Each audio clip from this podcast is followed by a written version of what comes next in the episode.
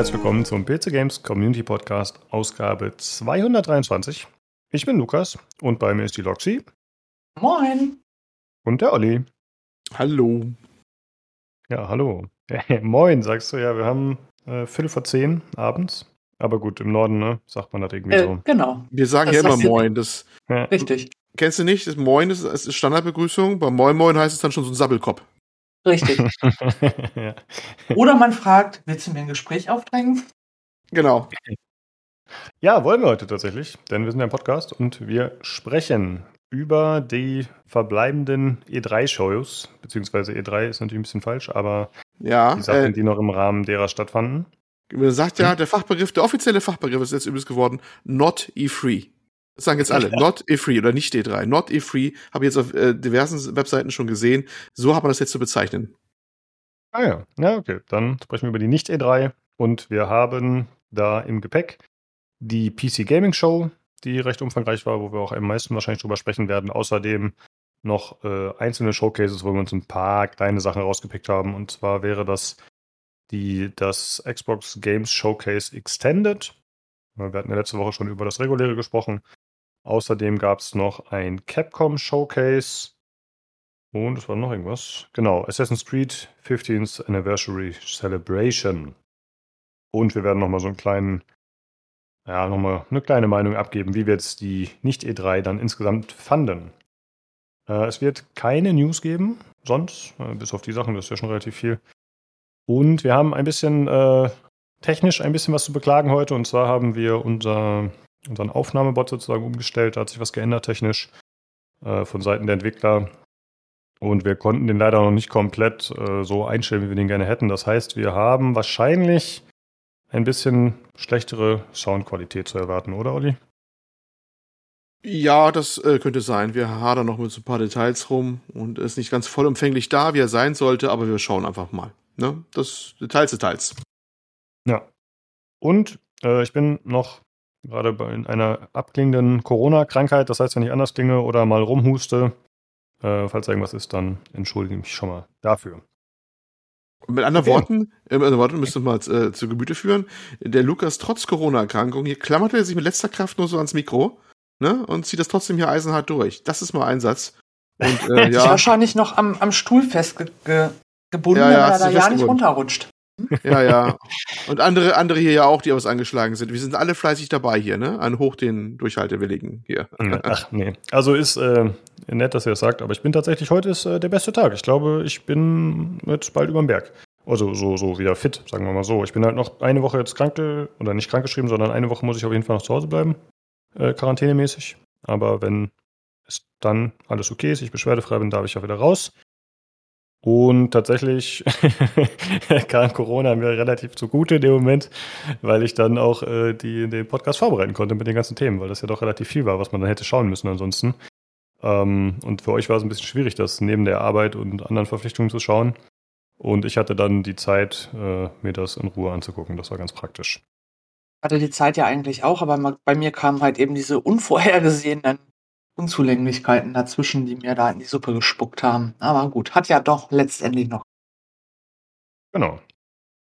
Okay, dann äh, steigen wir doch damit ein, was wir zuletzt so gespielt haben. Olli, wie sieht's aus bei dir? Was hast du gezockt die Woche? Jetzt wird dir die Zornesröte ins Gesicht treiben. Diablo Immortal? Wie kannst du? ja, erzähl habe ich das. äh, Also ich sag mal so, die Woche war eh so ein bisschen alles äh, verzwackt und zeitlich alles etwas eng und es ging nur so in kurzen Abschnitten was zu machen. Und dafür war es ganz praktisch. Und ich habe das hier ein bisschen weitergemacht. Äh, auch, auch sogar am Smartphone übrigens. Das habe ich vorher die ganze Zeit nicht gemacht gehabt. Und dafür war es ganz praktisch, mal so Crossplay hier, mal da und ja, ne. Wollen wir nicht noch weiter auswalzen. Ich glaube, wir haben genug über die Sache gesprochen und mal sehen, was uns zum Hals raushängt oder ich die Paywall hitte, dann äh, kann ich vielleicht mal abschließende Kommentar nochmal zulassen. Lass uns dabei sein. Ähm, was anderes Interessanteres vielleicht, äh, äh, was ich angefangen habe, nämlich Game Pass sei Dank, äh, Citizen Sleeper habe ich angefangen. Ähm, das hat vielleicht der eine oder andere schon mal gelesen. Das wurde auf diversen Webseiten ganz äh, groß, eigentlich, heißt groß, aber doch recht bedeutend gecovert. Eher so, die sich äh, mehr mit Indie-Sachen beschäftigen und so. Das ist so ein äh, kleines Spiel, was so auf einer Raumstation spielt, wobei auf oder in einer Raumstation ist eigentlich übertrieben, man sieht sie nur von außen und klickt sich da so ein paar Icons durch, man spielt so eine Art, ja, Androide, Kopie oder Klon, so ganz klar ist es am Anfang nicht, ähm, der irgendwie überleben muss äh, und dann musst du halt so eine, ja, äh, alles so managen zwischen Erforschung, was du willst, wie du entkommen kannst, wie du dein Leben fortführen kannst, äh, tägliche Bedürfnisse wie Essen, ja, dann bist du wahrscheinlich eher ein Klon, ne? Sonst wirst du kein Essen brauchen. Und äh, ja, und so mit sehr prägnanten Comiczeichnungen alles so ein bisschen visualisiert von den anderen Charakteren. Ja, der eine oder andere hat es vielleicht gesehen. Ist ganz nett, ist so ein typisches Game Pass-Spiel, finde ich. Äh, das, vielleicht werde ich mal ein bisschen mehr darüber erzählen, mal nächste Woche oder sowas. Mit Glück. Mal gucken. Ich ja, das, das habe ich gemacht. Äh, Charakterdesign sehr erinnert an, oder generell das Design auch der Schrift und die Farben und so an Ruiner, falls du dich noch erinnerst. Da gab es auch so äh, Manga zwischen, mm. nicht Zwischensequenzen, aber so Bilderchen. Das waren ja auch so Cyberpunk-Charaktere und ich finde, das äh, hatte dem stilistisch sehr geähnelt teilweise. Ja, könnte sein ja. Ist eigentlich von, von der Spielmechanik her relativ überschaubar. Das ist eigentlich, ja, Würfeln ist so viel gesagt. Man hat immer so Stellen, wo man was, was, äh, mit Einsatz was machen kann, man eigentlich eher wie Karten, also eigentlich wie ausgewürfelte Würfel. Man hat so eine Augenanzahl und dann investiert man die in so einen bestimmten Storypunkt rein und dann äh, hast du halt Glück oder Pech, äh, ob das dann klappt oder nicht. Und dann hast du halt andere Stats oder kommst du weiter in der Geschichte. Das ist eigentlich die ganze Spielmechanik dahinter, aber das vielleicht kann ich das später mal ausführlich mal darlegen. Also spielerisch vielleicht eher überschaubar überschaubar, aber ganz atmosphärisch und ganz nett. Ähm, wie ich schon sagte, so ein typisches Game Pass-Spiel, ne, finde ich. Ähm, Game Pass, wo habe ich wieder ein Game Pass überhaupt? Da hatte ich ja schon jetzt längere Zeit nicht mehr. Ähm, Microsoft hat sich in seiner unermesslichen Güte entschlossen, wieder für ein Euro für einen Monat äh, erweitert auf drei Euro für drei Monate übrigens, äh, den Game Pass wieder rauszuhauen. Ich glaube, den Standard Game Pass. Und zwar ohne die Beschränkungen, die sonst gerne haben, dass wenn du schon ein Konto mal hattest bei denen, dass du das dann nicht machen könntest. Nein, es ging sogar bei mir, obwohl ich jetzt äh, schon mal einen hatte und bei anderen anscheinend auch. Keine Ahnung, ob da noch so, so ein Zeitabstand eine Rolle spielt, aber zumindest bei uns ging's alle und so konnten wir uns locker für drei Euro drei Monate Game Pass sichern und das ist natürlich die Gelegenheit, mal wieder ein paar Sachen auszuprobieren. Ne? Ja, und deswegen habe ich dazu geschlagen. Ja, hm, da kann ich tatsächlich ganz gut einhaken, denn ich habe mir den Game Pass auch gegönnt, äh, wegen eines anderen Spiels, und zwar wegen Teenage Mutant Ninja Turtles Shredder's Revenge. Äh, das ist ja so ein Beat'em-up Sidescroller in Pixeloptik und orientiert sich so an Turtles in Time zum Beispiel und den alten Turtles-Spielen, die so arcade-mäßig waren. Äh, spielt sich deutlich leichter. Ich habe es äh, gemeinsam mit Nilsson und Jan im Discord im Koop gespielt. Wir haben es irgendwie so in zwei, drei Stunden oder so durchgespielt. Das war echt kurz, leider. Aber auch kurzweilig dafür. Und äh, gut gemacht, sehr solide. Und ich wollte es eventuell auch nächste Folge im Podcast nochmal ein bisschen umfangreicher besprechen. Also es wird kein super langes Review, weil das Spiel halt einfach so kurz ist und äh, dadurch auch nicht so viele Details hat. Aber vielleicht passt das da ganz gut zusammen, falls wir beide am Start sein sollten, ähm, dass wir beide so ein kürzeres Review machen für zwei kleinere Spiele. Das wäre vielleicht ganz passend. Ja, das könnte passen sogar. Ja, lass uns mal festhalten, die Gedanken. Das könnte was, was Brauchbares werden. Genau, gucken wir mal. Äh, ja, würde ich sagen, machen wir doch erstmal weiter mit Loxy. Was hast du denn so in letzter Zeit gespielt? Ja, ähm, nicht so viel, weil ich ja immer noch keine neue Soundbar habe und immer noch den Sound am Monitor nutzen muss und ich diesen Blecheimer, den gefühlten, einfach grauselig finde. Ich habe allerdings trotzdem ein bisschen Remnant gespielt, ähm, From the Ashes wieder reingeguckt, da ist es ja auch noch fertig kehre aber eigentlich immer so gedanklich wieder zu Swansong zurück. Da wird es auch noch einen zweiten Durchgang geben mit Add-ons. Und hatte mir dann nochmal so ein bisschen Blatthand angeguckt, das ja auch ähm, in dem Maskerade-Universum ist, bei Battle Royale. Das ist, ähm, kann man mal für so eine halbe, dreiviertel Stunde mal so eine Runde machen und dann ist aber auch gut. Ähm, nix, was jetzt mich wirklich vom Hocker haut, fesselt oder wie auch immer. Ähm, aber ich warte jetzt so auf den neuen Sound und dann äh, stürze ich mich auch mal wieder auf, auf was anderes so, aber immer mal zwischendurch wieder Remnant und das war's. Okay, verstehe. Ja gut, wenn es äh, technisch eingeschränkt ist, ist natürlich ein bisschen doof. Ja, vor allem, es äh, macht keinen Spaß, ne? Weil gerade wenn du darauf angewiesen bist, dass du bei Remnant bist du auch darauf angewiesen, äh, die Gegner zu hören, sonst kriegst du halt äh, ordentlich auf die Glocke. Und wenn du dann halt keinen vernünftigen Sound hast oder der aus der falschen Richtung kommt, dann hörst du die Bosse nicht und dann hast du jedes Mal ein Problem. Es ist, äh, hat da nicht mehr viel mit Spaß, sondern mehr was anstrengend zu tun. Deswegen spiele ich ja nicht. Es wäre Entspannung, Spaß und darum hoffe ich mal, dass die nächste Woche da ist und dann ähm, habe ich auch wieder, wieder mehr, mehr Spaß am Spielen. wenn der Sound dann auch wieder passt. Das ist klar.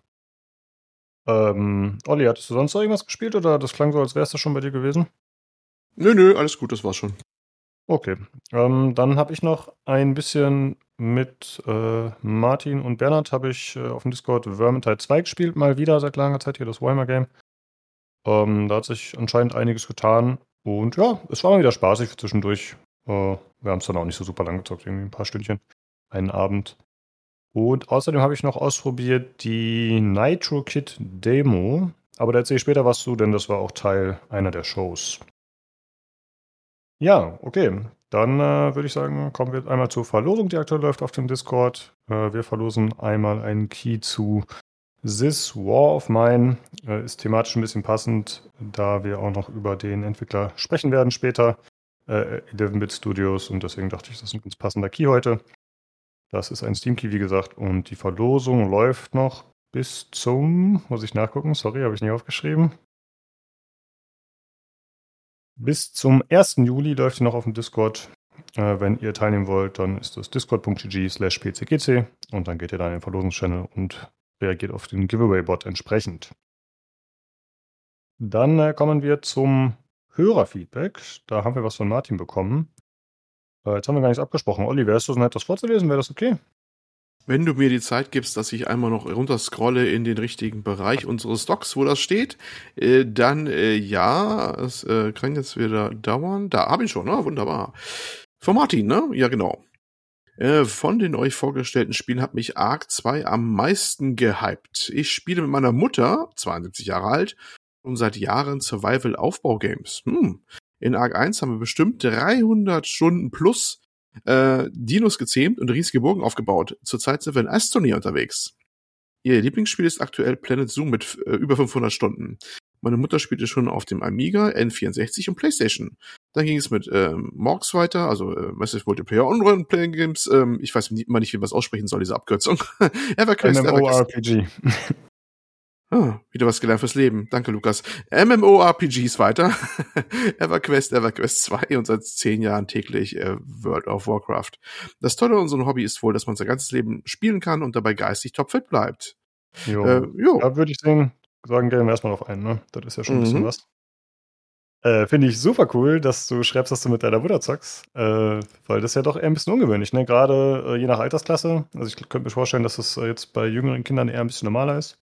Aber ich muss sagen, ich hatte mit meinen Eltern sehr wenig äh, Berührungspunkte mit Videospielen. Also meine Mutter war immer ein bisschen anti und mein Vater war relativ egal. Ne? Also manchmal konnte er sich vielleicht technisch dafür begeistern, aber dass er jetzt irgendwo sowas mal hätte spielen wollen oder so, das ist dann auch nicht vorgekommen. Mhm. Äh, wie war das bei dir, Loxi? Hattest du da irgendwie eine Möglichkeit, mit deinen Eltern da zu connecten oder so? Nein, überhaupt nicht. Weil ich war in der, in der Situation, relativ in Anführungsstrichen alte Eltern zu haben. Meine Eltern waren 34 und 38, die hatten auf Computer mal 0,0 Bock. Ähm, was es bei mir zu Hause mal gab, waren Kartenspiele, Brettspiele und sowas. Und mit Computern an sich bin ich tatsächlich erst in der Berufsschule in Berührung gekommen, beziehungsweise durch meinen damaligen Partner. Und da habe ich mhm. dann das erste Mal Prince of Persia in 2D Sidecrawler auf seinem Rechner. Ich war 286er. Aber bei mir zu Hause äh, gab es dazu überhaupt gar keine Möglichkeiten. Das kam Tatsache erst Ende der 80er, Anfang der 90er und dann halt tatsächlich über Schule und ähm, Freunde. Und ähm, ja, aber so mit meinen Eltern Tatsache nur das Klassische, was es so gibt, halt Kartenbrettspielung. Ja, okay. Wie mhm. ist bei dir, Olli? Du bist ja jetzt quasi auf der anderen Seite schon, hast ja selber Söhne. Äh, keine Ahnung, wie ist es mit denen? Oder wie war es bei dir damals? Bei mir damals ähnlich. Also Eltern hatten auch keinen Bezug dazu, aber äh, war jetzt auch kein großes Problem. Ähm, ja, ich glaube, das ist eine Generationenfrage auch, ne? Ich glaube, Luxi und ich, was. Wir gehört noch zu den, zu, jetzt bald zu den Altvorderen, wo wir die, mit die erste Generation waren, die sowas da großartig angefangen hat, glaube ich.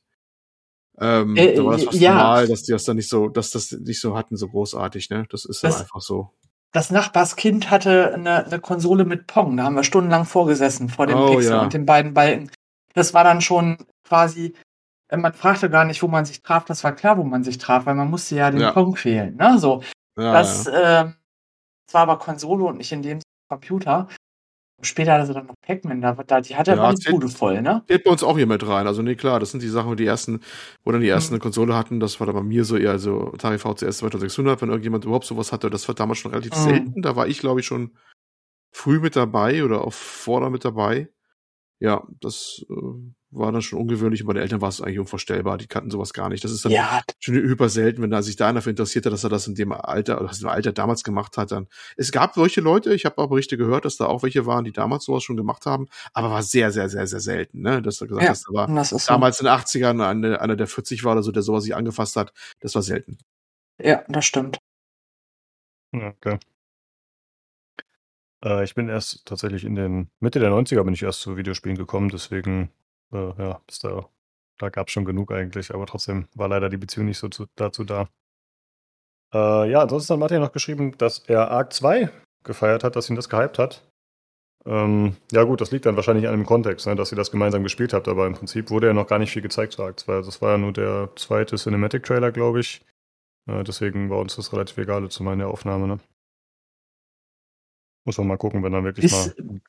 Hm? Ist nicht gerade, ist nicht gerade ähm, Arc 1 bei Steam äh, kostenlos mit dem DLC? Nur noch Ähm, heute, aber wenn wir jetzt, Nur noch äh, heute? ja, wenn wir es dann, äh, wenn das, wenn das hier ausgestrahlt wird sozusagen, ist es schon vorbei. Ah, okay, gut. Nee, ich, Aber wir haben es aber Ach, letzte Folge erwähnt, also von daher, wer es gehört hat, dann der hatte die dann, dann, dann habe ich es von da noch im Hinterkopf, ja. Ja, sehr gut. Sehr gut, dass du den Podcast hörst. Das war der erste Test. Äh, okay, dann äh, würde ich Bestanden. sagen. Spitze. genau. Ähm, dann würde ich sagen, kommen wir jetzt mal zu seinen Fragen, die er noch geschickt hat. Ich würde jetzt einmal vorlesen. Und das passt auch ein bisschen in das Thema von gerade schon. Äh, was ist das erste 3D-Spiel, an das ihr euch erinnern könnt? Wart ihr von 3D sofort überzeugt? Olli, wie sieht's aus bei dir? Ja, ähm, das erste, was ich mich erinnern kann, war tatsächlich Doom. Das klassische Doom von 1993. Ähm, ich habe extra mal nachgeguckt, wann das war. Man darf es auch erwähnen, mittlerweile ist es deindiziert, soweit ich weiß. Äh, hoffe ich doch. Ähm, und das war wirklich damals ein Gamechanger. Das kann man sich heute gar nicht mehr vorstellen, glaube ich, was das bedeutet hat. Weil das wir- wirklich so eine, also ich glaube, keiner hat damals die Vollversion gehabt von den Leuten, die ich kenne. wir, wir haben alle diesen einen Demo-Level, glaube ich, gespielt, den es da gab. Die gab es eine Shareware-Version so, ich glaube, ich gab es ein Level nur, der war dann inklusive und den Rest hat man für Geld kaufen müssen. Aber die Eltern zu überzeugen, Geld für hinzulegen für das Ding und dann per Post zu ordern oder was immer Shareware auch damals war, wo es immer das gab. Mailboxen waren ja für uns damals auch nicht gängig. Internet gab es noch nicht. Ähm, ja, das war, äh, ich glaube, wie oft habe ich diesen einen Level gespielt? Und das war halt so, so, so, so ganz neue Dimension. Also Wahnsinn, Wort ist eine neue Dimension. Haha, 3D, ne? also wirklich so. Also ich weiß noch heute, dass, dass dieser, dieser, einer dieser, der Imps auf mich zukam und so einen Feuerball geschmissen hat, oder was immer geklossen hat. Und dass ich zur Seite ging und dann dieser, wie das Ding einfach quasi an mir vorbeiflog und hinten reinschlug. Also, ne? Und du denkst dir, ja, toll. Aber damals war das so mindblowing. Ne? Also es war wirklich, es war wirklich so Wahnsinn. Und ich glaube, das haben wir bis alle, zum- haben alle bis zum Erbrechen gespielt. Das, das, das Ding damals. Ne, das, Hm. äh, später habe ich noch dieses äh, Castle Wolfenstein 3D. Das habe ich eigentlich danach gespielt, obwohl das eigentlich davor rauskam. Das wussten wir damals, glaube ich, viele von uns nicht. Es hat dann quasi so, so ein zweites Leben bekommen, weil alle Doom kannten und wollten da mehr von haben. Und dann kursierte dieses Castle Wolfenstein 3D auch durch die Gegend. Was ja vorher rausgekommen war statt Doom eigentlich, ne? Ja, Mhm. das weiß ich noch. Das waren so die prägenden 3D-Dinger damals für mich. Äh, bei mir ist relativ kurz. Bei mir war es, glaube ich, ein N64-Spiel. Denn ich habe größtenteils irgendwelche 2D-Sachen gespielt, glaube ich, am PC. Und dann bei Freunden, glaube ich, bin ich zum ersten Mal so in diese 3D-Games mit reingekommen und habe dann auch aktiv gespielt. Kann sein, dass ich früher meinem Bruder oder so mal zugeschaut habe, aber ich glaube, da habe ich selbst noch nicht gespielt. Ja. Wie sieht's aus bei dir, Loxi? Also ich muss sagen, ich habe äh, Tatsache, das erste, was ich in Erinnerung habe, war Kingpin, aber da habe ich auch nur zugeguckt. Und es war sehr lustig bei, bei einer Freundin von mir, die wohnte in einer WG. Ähm, auf der einen Seite der Wohnung wurde über einen Beamer Ragnarök online gespielt und geschimpft. Auf der anderen Seite der Wohnung wurde dann Kingpin gespielt und geschimpft. Und ich bin dann immer so, hab mal hier und mal da zugeguckt. Und ähm, hatte aber zu dem Zeitpunkt auch noch selber gar keinen eigenen Rechner und auch gar kein Internet. Das kam bei mir Tatsache erst 2003 und oder zwei und einen wirklich spielfähigen Rechner hatte ich Tatsache erst ab 2004 und dann auch eine Internetflat und dann ging es für mich erst los und mein, mein erstes wirklich bewusstes, was ich da so im Kopf habe, war äh, Summon. Das war auch das erste, was ich auf meinem eigenen PC dann in 3D gespielt habe. Hm. Ja. Ja. Ja, am eigenen Rechner war wahrscheinlich bei mir war sowas wie Quake 3 oder so. Keine Ahnung. Ich weiß es wirklich nicht mehr. Kann's nicht sagen. Äh, immer beim, beim Zugucken fand ich mal lustig. Ich konnte dann mal wechseln, so mal hin und her und dann habe ich mal da und mal da zugeguckt. Das war schon ganz spannend. Und so ähm, habe ich da vielleicht auch den Weg ein bisschen reingefunden. Mhm. Noch mal mehr so als vorher. Ja, ja gut, das ist vielleicht gar nicht mal schlecht, wenn man so rangeführt wird, auf jeden Fall. Ich musste Mhm. ehrlich gesagt gerade mal gucken, was Kingpin überhaupt für ein Dings war. Das habe ich noch nie gesehen. Ich habe gerade mal ein paar, nach ein paar Bildern hier gegoogelt und so. Das ist echt an mir vorbeigegangen. Ich war damals ganz erstaunt, weil ähm, das war ja von meiner Freundin der, der Partner, die Schwester, die damit wohnte. Und die spielte das Tatsache in einem Clan. Und die hatten für richtig teuer Kohle auch eine Internetflat. Und dann ist es auch schon mal passiert, dass Michi dann beim Zocken, beim Schießen, ki- kippte sie dann, weil sie natürlich auch nicht nur zwei Stunden gedaddelt hat, kippte sie dann mitunter auch mal mit dem Kopf auf die Tastatur und hat gepennt. Also hat sehr, sehr lustige Situationen. Oha. Das ist tatsächlich ein anderes Game, als ich dachte. Ich habe das irgendwie durcheinander geschmissen. Okay. Ja gut, äh, dann kommen wir mal zu der zweiten Frage von Martin. Und zwar auch wieder an Olli gerichtet zuerst. Bei welchem Spiel und warum seid ihr am schlimmsten ausgerastet? Habe ich mir überlegt, aber fällt keins ein. Ich bin ein so beherrschter Charakter. Wahrscheinlich stimmt das gar nicht. ich kann mich aber echt nicht entsinnen, dass, das, dass ich mal wirklich ausgerastet wäre. Wenn, habe ich es anscheinend sofort wieder verdrängt. Ich bin ja auch nicht der Typ, der irgendwelche Gamepads an die Wände schmeißt, der man auf neue braucht oder so. Das mache ich einfach nicht. Deswegen fällt mir jetzt äh, wirklich da also echt nichts ein. Also meistens bin ich da nicht so emotional investiert. Es gibt sicherlich Momente, wo, wo frustriert ist, aber ich raste nicht aus. Das ist dann, dann lege ich es zur Seite und gut ist, glaube ich. Andere behaupten vielleicht was anderes, aber das es, es gibt keine, Überleb keine überlebenden Zeugen anscheinend. ja. Also bei mir war es auf jeden. Fall. äh, bei mir war es auf jeden Fall ein Multiplayer-Spiel. Wahrscheinlich Dota. Aber es kann auch Overwatch oder Spiel XY gewesen sein. Nee, in Overwatch, das ist schon. Da war Stimmt, ich es schon gab, es gab da mal deine, es gab ja deine toxische Vergangenheit, hast du immer gebeichtet, ne? Genau. Da war ja. Ja, die. ich bleibe hinter der Schattenwand. Ja. Ja. Äh, okay. Loxi, wie war es bei dir? Fällt dir irgendwas ein? Äh, Also explizit ein Spiel Tatsache nicht. Ich kann das eigentlich nur auf Situationen ähm, einschränken. Und zwar immer, wenn ich irgendwo hin raufspringen muss oder so, ähm, gelingt mir das meistens. Also ich bin nicht für Hüpf, Hüpf, Jump and Run ist nicht so meins. Und wenn ich dann in Spielen, egal welches, solche Einlagen habe, kann ich dabei schon wirklich richtig schlechte Laune kriegen. Es hat aber auch noch nie dazu geführt, dass irgendwas an die Wand geflogen wäre in den ähm, MMO-RPGs, wo, wo wir so unterwegs sind, die Jungs und ich, da ist es dann Tatsache so, dass ich dann sage, wer von euch kann das holen? Zählt das für alle? Ich bleib hier unten stehen. Und dann ist das Thema auch erledigt. Aber das ist halt was, was mich böse macht. Darum spiele ich auch grundsätzlich kein Jump'n'Run. Das, ähm, okay. aber Ja, kaputt gegangen ist noch nix, richtig ausgerastet bin ich auch nicht. Ich krieg wirklich schlechte Laune und bevor, bevor ich anfange, auf irgendwas rumzuhauen, ähm, mache ich einen Cut. Ja, das ist doch äh, vernünftig. So auf jeden Mir ist Fall. doch noch eins eingefallen. Ha! Hm? Ähm, wobei jetzt ausflippen ist eigentlich ein bisschen zu viel gesagt, aber ich, äh, da war ich sogar im Cast etwas aufgebracht. Ich weiß es noch. Äh, 12 Minutes.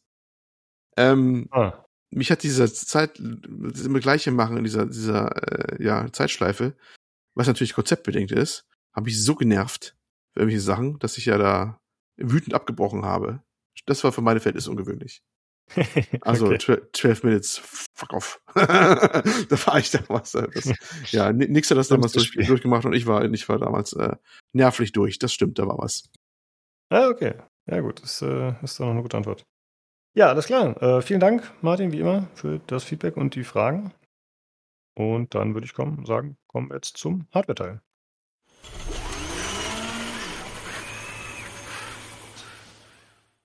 Hallo, da bin ich wieder und bei mir ist der Jan Ja, hi. und der Nino. Servus. Ja, hi zusammen. äh, ja, Nino, du warst ja letzte Folge nicht da. Jetzt hast du gesagt, du hast es nachträglich noch gehört, was wir besprochen haben. Hast du noch irgendwas äh, anzubringen? Oh, das klingt, das klingt so, als müsste ich mich verteidigen. Das klingt äh, so, als hättest du schlimme Dinge gesagt. Ja, ähm, du hattest natürlich recht mit dem Gothic Remake. Das wäre äh, der große Traum. Ich weiß, es ist eine Arbeit, ähm, aber dadurch, dass äh, das Remake nicht von Piranha Bytes ist, habe ich äh, Low Hopes, bin ich auch ganz ehrlich. Ähm, ein Gothic kann nur von Piranha Bytes kommen. Alles andere ist Unfug, eine Frechheit und einfach nicht richtig. Also, um, um hier Jan zu zitieren, das ist einfach falsch. Nicht in dem Kontext, aber als grundsätzliche Aussage. Ähm, und äh, du hast auch recht mit den Rätselspielen, die würde ich auch gerne abschaffen. Was mich aber viel mehr nervt, sind äh, äh, Hero-Shooter. Du hast mir erklärt, was das ist. Ich hasse es abgrundtief. Ich möchte, dass Overwatch, ähm, dass Overwatch auch von dieser, von dieser Erde getilgt wird. Ja, okay. Dann haben wir das doch hiermit auch korrigiert. Sehr gut.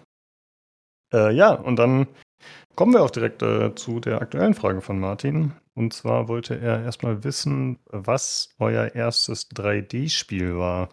Jan, kannst du dich daran noch erinnern? Ja, ich kann einfach hochscrollen. Moment, ich guck mal eben und ich lese einfach die Antwort vor, die Tobi gegeben hat. Das ist nämlich exakt das Gleiche. Das scheint so ein fränkisches Ding zu sein. Also da hat sich regional nicht so viel getan. Also bei Fake ID, also bei Fake 3D war es halt bei mir auch äh, sowas wie Wolfenstein. Ähm, ich glaube, eher war noch Blakestone. Ich glaube, das kam noch irgendwie davor. Das war so Fake 3D und halt der Schatten über Riva, das habe ich halt auch gemacht. Wobei auch sogar die Teile davor, beim ersten weiß ich es nicht, habe ich nicht so gespielt, aber beim zweiten davor, besagt das, was ich beim letzten oder irgendwann mal schon mal erwähnt hatte, Sternendrive, das hatte auch so ein 3D. Der Schatten über Riva hatte quasi die Besonderheit, dass es quasi stufenlos, wenn man sich umgucken konnte. Klammer auf, war komplett egal, Klammer zu. Und das war so im Wesentlichen das äh, erste 3D. Und ansonsten halt, wie jeder normale äh, andere Mensch in dem äh, Zeitpunkt, war halt Unreal Engine und Half-Life so. Und Unreal Engine halt, wenn man das Spiel gestartet hatte, dieser Flug um die dusselige Burg mit den äh, Spiegeleffekten, das war halt natürlich. Mm, ja. Mhm. Ja, wie sieht's bei dir aus? Was war dein erstes 3D-Spiel? Also, die Problematik ist ja, dass ich ja erst ähm, in den 90er Jahren Zugang zu Superior Tech hatte. Ähm, vorher war meine, meine technologische Entwicklung ja auf die äh, der Deutschen Demokratischen Republik beschränkt. Ähm, ansonsten hätte ich wahrscheinlich schon eher was gehabt, wobei viel eher gab's nichts oder nichts Großartiges. Aber das erste Spiel, das ich tatsächlich ähm, in Pseudo 3D komplett durchgesuchtet habe, war das wundervolle Activision-Spiel Die Hard. Ähm, das so 3D-mäßig war, dass ähm, ich heute, wenn ich sehe, mich äh, gerne erbrechen würde. Aber damals war das so das Schönste, was ich je gesehen habe. Und dann kam gleich Ultima Underworld und solche Sachen. Ja, und dann halt das, was, das, was jeder gespielt hat. Aber ähm, tatsächlich, das, das erste war Die Hard. Waren, alle mhm. Wände waren weiß. Okay. Ich habe die Demo, glaube ich, davon damals gespielt, wenn es das gleiche ist. Ich denke mal. Mhm. Ist ja das Spiel zum Film da, ne? Zum Bruce Willis-Film, denke ich mal. Gewesen, ja, ja. Ne? Hm. Ich überlege gerade, vielleicht äh, wisst ihr das, auf der Windows 95 CD gab es da nicht mal so ein Spiel mit so Backstein 3D, wo man irgendwie so, so Bälle hin und her geschossen hat? War das nicht auch irgendwie sowas? Gab es da nicht mal sowas? Wenn, das könnte vielleicht sogar noch das erste sein, also bevor noch die anderen Sachen kamen. Aber ansonsten ich. Du meinst so ein Breakout-mäßiges, ne? Quasi. Äh, ja, das ist, ja, das ist wieder, also äh, das ist äh, Block, Block 3D, wie auch immer der Kram hieß. Das war, ja, stimmt, das ist auch 3D. Das war so äh, Tetris so in den dreidimensionalen Raum, so, wenn man so Blöcke schießt nach hinten quasi, ja. Ah, okay. Hm. Das muss ich in den Links raussuchen. Das äh, erkennt bestimmt jeder beim, also jeder, der alt genug ist, äh, aber ja. Das ja. andere gucke ich. Ich schreibe es mir auf. ähm, ja, und er wollte ja noch wissen, wie es aussieht, äh, bei welchem Spiel wir schon mal richtig ausgerastet sind oder am meisten. Äh, Jan, hast du da irgendwas, was dich mal so aus der Ruhe gebracht hat? Äh, ja, der letzte Boss bei Outlast oder wie auch immer. Nee, nicht Outlast, Outlander, glaube ich.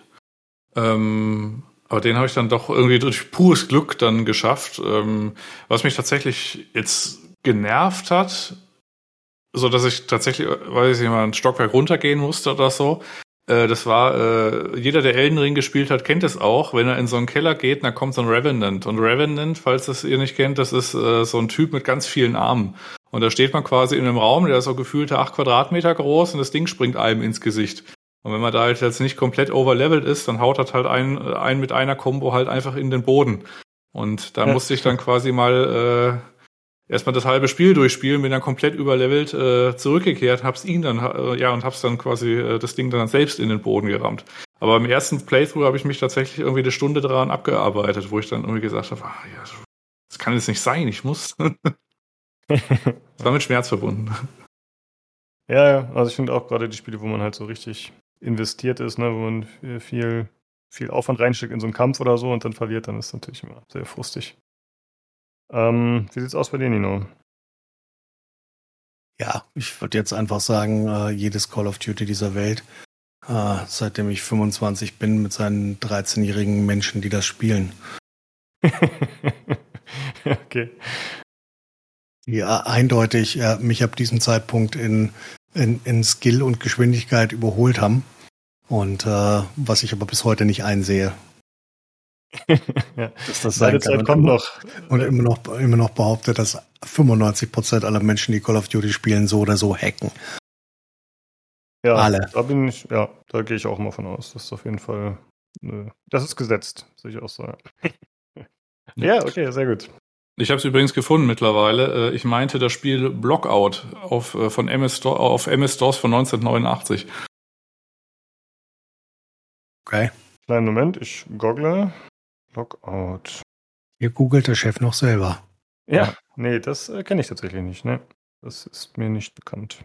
Ja gut, meine Altersgenossen können mir irgendwie, weiß ich, fröhlich mit dem Stock winken oder so, wenn sie sich da auch wiederfinden. nee, äh, ja. Ich nicht. Äh, Jan, du bist hier bei uns eindeutig der Älteste. Nino, klar kennst du es nicht, das war 89, da hast du noch äh, die Mauer, äh, warst du da am Pfeilen dran. Äh, noch nicht am Pfeilen, ich hätte, hätte mein, äh, mein gutes System gegen euch äh, kapitalistische, äh, imperialistische Schweine verteidigt. Ja? Gut. Die Freunde des Kapitalismus habe ich erst später kennengelernt. Äh, gute Überleitung. äh, ja, Jan, dann würde ich sagen, leg los mit den Themen. Ja. Äh, eigentlich war es irgendwie ganz unten an, aber ich kann es mal im Sinne des Kapitalismus irgendwie nach vorne bringen und quasi der Weltöffentlichkeit mitteilen.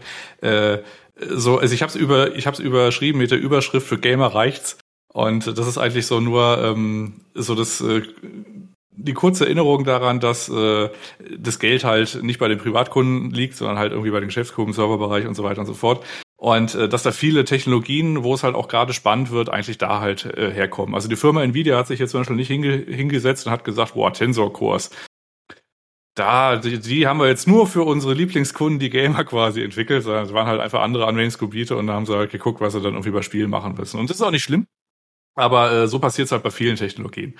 Und ähm, ich hatte jetzt eigentlich nur so den Punkt, ähm, dass man zumindest mal bei Risen 3000 oder so hat man für die CPU-Performance eigentlich so einen Punkt erreicht, wo es für die meisten Spiele-Sachen, ich sag mal, ausreicht. Also die Konsolen, da werkelt ja auch sowas in, dem, in, dem, in, der, in, der, äh, in der Leistungskategorie rum. Äh, selbst wenn eine Pro-Version kommt, werden sie wahrscheinlich nicht die CPU irgendwie so händeringend aufbohren, auch wenn es mal irgendwie, wenn was anderes da liegt oder so, können sie es auch machen, aber, sondern wahrscheinlich einfach nur die Grafikeinheit, damit die höhere Auflösungen fahren können. Was ich damit sagen will, ist, ähm, gleichwohl jetzt im Herbst wahrscheinlich eine neue äh, Generation an Privatkunden und äh, CPUs kommt oder so, werden die sich jetzt natürlich mit einem nächsten Schritt jetzt noch äh, in, entwickelt, also AMD mit höheren Taktraten. Intel hat ja quasi mit Alder Lake angefangen, dieses äh, Big und äh, Little Core Prinzip. Und da werden jetzt noch irgendwie so neue Dinge halt mehr nachkommen. Aber ähm, für, ich sag mal, die normalen Privatkunden oder Spieler wird es jetzt einigermaßen un äh, wird es jetzt einigermaßen egal sein, ob man da jetzt irgendwie die neueste Generation 12 Kerner, 16 Kerner oder 8 Kerner hat. Also ähm, wenn man sich in den letzten zwei Jahren äh, eine CPU gekauft hat, wird man die wahrscheinlich für moderne Titel auch noch irgendwie, weiß ich, die nächsten zwei, drei Jahre irgendwie benutzen können. Also soll sich keiner irgendwie hebelig machen. Das war eigentlich nur so mein, äh, ja, mein wesentlicher Punkt. Ansonsten ist es ähm, bezogen auf die Server-Sachen eigentlich nur einigermaßen spannend was da halt jetzt gerade so passiert, dann kann man halt immer mal so ein bisschen sehen, okay, was erwartet einen. Das haben wir dann zuletzt gesehen bei dem sogenannten 3D-Caché.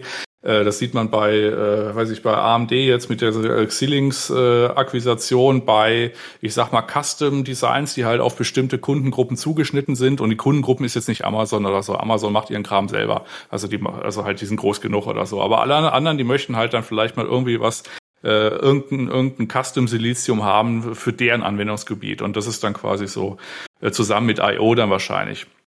äh, dann äh, so das, äh, wo es so hingeht und dann äh, Orakel quasi die Hardware-Welt so ein bisschen drüber, wie es jetzt eigentlich weitergeht. Und äh, der Punkt ist eigentlich, dass sich der der sogenannte Basiswert äh, ein bisschen äh, nach oben geschoben hat. Also jetzt, wenn man jetzt so die letzten fünf Jahre sieht oder weiß ich, äh, mit Risen hat das ja angefangen, äh, dass dann irgendwie mal auf dem Privatkundenbereich mal mehr als vier Kerne irgendwie kam und im Serverbereich war das halt so ein bisschen so ähnlich, also beziehungsweise von dieser Sker äh, von dieser Kernskalierung her. Und dann konnte und dann hatte man jetzt auf einmal diesen Zustand, dass man nicht mehr dieses Top End irgendwas Produkt braucht. Und zum Beispiel auch die Firma Intel, diesen i9 auf 250 Watt ge, äh, geprügelt, das hätte es eigentlich gar nicht gebraucht. Das hätte auch lustig irgendwie mit 150 Watt irgendwie. Äh, klar hätte es dann nicht irgendwie für die Gaming-Krone gereicht um drei Prozent, aber es wäre halt eine bessere CPU geworden. Und so ein bisschen sieht es halt im Servermarkt halt auch aus. Und ähm, dass das letzte äh, Quäntchen an normaler x86-Leistung irgendwie rausgeholt. Das wird jetzt wahrscheinlich, also beziehungsweise das wird auf die nächsten Jahre keinen kein Krieg mehr entscheiden, sondern halt andere Sachen, also halt sowas wie ein Interconnect und so weiter und so fort.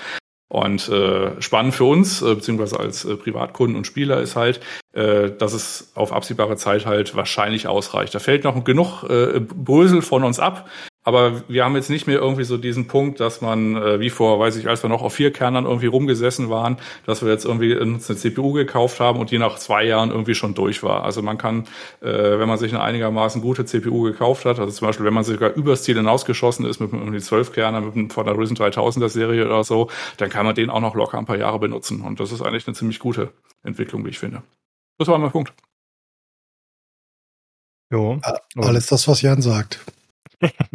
Ähm, war das nicht generell so, dass ähm, CPUs eigentlich ziemlich lange gut zu gebrauchen waren, weil halt die Mehrkern Sachen nicht so gut ausgenutzt wurden? Ne? Okay. Nee, also wir sind, wir sind tatsächlich bis, bis, bis Risen 1 sind wir von Generation zu Generation so gesprungen, dass die High-End-CPUs nur noch eine Generation benutzen konntest und das, das, das war es dann für die nächste Generation. Ja, also die, die, die Zeiten waren vorher waren vorher anders. Du musst aktuell, und das ist das, was Jan sagt, du musst theoretisch nicht mehr jede, jede zweite Generation spätestens aufrüsten, wenn du mitlaufen willst. Das ist aktuell mhm. nicht, äh, nicht, nicht der Fall. Keine der CPUs läuft, läuft an ihr Limit. Ähm, wenn du bei, bei Risen 3000 bist oder weiß der Teufel was, also wenn du jetzt zwei Generationen her bist, dann, dann reicht das deutlich länger, als das vorher gereicht hat. Ja, okay. Und das war ja. vorher, vorher nicht ganz so. Also da war dein ein Jahre alter CPU, den konntest du, wie, wie ich das ähm, des Öfteren getan habe, äh, einsetzen, um ähm, da, damit der Tisch nicht mehr wackelt. Ähm.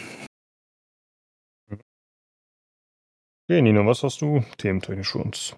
Ich habe eigentlich gar nicht viel und vor allen Dingen bin ich enttäuscht, dass du Jan gar nicht gefragt hast, was er gespielt hat. Ach so, ja, das können wir am Ende machen. Ja. Beruhigend. Ich habe äh, tatsächlich relativ wenig. Ähm, ich habe äh, ein, zwei persönliche Sachen und ähm, ansonsten habe ich nur, dass äh, AMD ihre Timeline für ähm, ihre, und daher komme gerade von, von Jans Thema aus dem, für den Servermarkt vorgestellt hat und dass wir irgendwann tatsächlich mit äh, wunderschönen ähm, Epic CPUs, die äh, spätestens bei Genoa X, was ähm, die vierte Epic Gen sein wird, die irgendwann 2023 kommen wird, äh, bei einem Gigabyte ähm, L3 Cage sind. Das ist eine ordentliche Menge. Ähm, der Rest dazu ist relativ irrelevant. Was halt für uns wieder interessant ist, da fallen halt, so wie Jans gesagt hat, Leistungsdaten und Dinge für uns hinten runter. Ähm, das wird auf jeden Fall nochmal relativ spannend, was ähm, den guten alten Cachet angeht in der Zukunft, vor allem wenn der dann wirklich so groß ist. Das ist mehr als interessant. Ansonsten, ich habe äh, eine Inventur gemacht. Mir war nicht klar, dass ich so viele CPUs besitze. Ähm, ich habe aus Gründen so viele ähm, 7900 XX, dass ich keine Ahnung habe, was ich jemals damit vorhatte oder was ich damals gemacht hatte. Ähm, das war interessant. Und als Fun Fact, ich habe insgesamt 82 Meter ähm, EK ZMT äh, Tubing. Das weiß ich auch nicht, warum ich das jemals gekauft habe. Das wollte ich einfach nur mal so ganz nebenbei erzählen. Ähm, und noch Kühlungszeugs oder was? Ja, das ist so ein High-End-Industrieschlauch, der, der auch in Blocko verbaut war. Keine hm. Ahnung, wofür man dazu für 82 Meter reicht, um das ist dieses PCs da, ne? Ja, ja. Um 80 PCs Wasser zu kühlen. Aber Vielleicht ich besitze Haus. es. Jetzt, wo es Ja, ich heiß wird. Ich könnte das Haus Wasser kühlen, das wäre noch eine Möglichkeit. Ja, das wäre noch mal interessant. Aber da habe ich gedacht, hui, was ich nicht alles so besitze, sehr interessant. Und ähm, ähm, weil Jan mich vor dem vor dem ähm, Cast kurz im Vorgespräch gefragt hat, ähm, ich habe die Sachen, die äh, Switches für den lieben Miraculix rausgesucht, die schicke ich Montag weg. Ähm, ich erwarte dann einen kurzen Lötbericht, wenn er dann mit seiner Tastaturreparatur fertig ist, wie es war. Ähm, ansonsten habe ich tatsächlich keine Themen. Okay. Ähm, Jan, hast du noch eine Sache? Sehe ich das richtig? Ich habe noch eine, noch eine Kleinigkeit, also sprich, äh, wir orakeln ja immer seit äh, Wochen so ein bisschen rum. Äh, ich hätte jetzt nur noch das äh, Infobit, weiß ich, was die äh, ähm, anderen Grafikkarten, also da irgendwie, weiß ich, stationär oder auf dem Desktop irgendwie für brauchen, das, also beziehungsweise was da irgendwie kolp äh, kolpromit, also wie heißt das? Georakelt oder vermutet wird? Kolportiert? Kolportiert. Ähm, also äh, ist äh, relativ latte. Was für mich als Infobit nur irgendwie lustig war, war die Mobile Chips, dass die quasi irgendwie so ein maximal maximal Limit hatten von irgendwie 100, 175 Watt auf dem auf dem Laptop, was mich ein bisschen an meinen neu erworbenen Staubsauger erinnert, der so einen Turbomodus hat und der macht Spaß, aber der macht nicht sehr lange Spaß. das ist nach so fünf nach so fünf Minuten vorbei ungefähr. Äh, das Gefühl hatte ich dann auch irgendwie, wenn du dann auf auf so einer Mobilplattform da irgendwie allein durch den Grafikchip irgendwie so 150 Watt oder sowas jagst. Äh, fand ich irgendwie drollig, aber mal gucken, ist ja noch nicht draußen. War jetzt nur das letzte Infobit, was irgendwie dazu kam, zu Lovelace in dem Fall. Ja. Mhm. Okay. Äh, ja, es wurde ja kolportiert. Danke.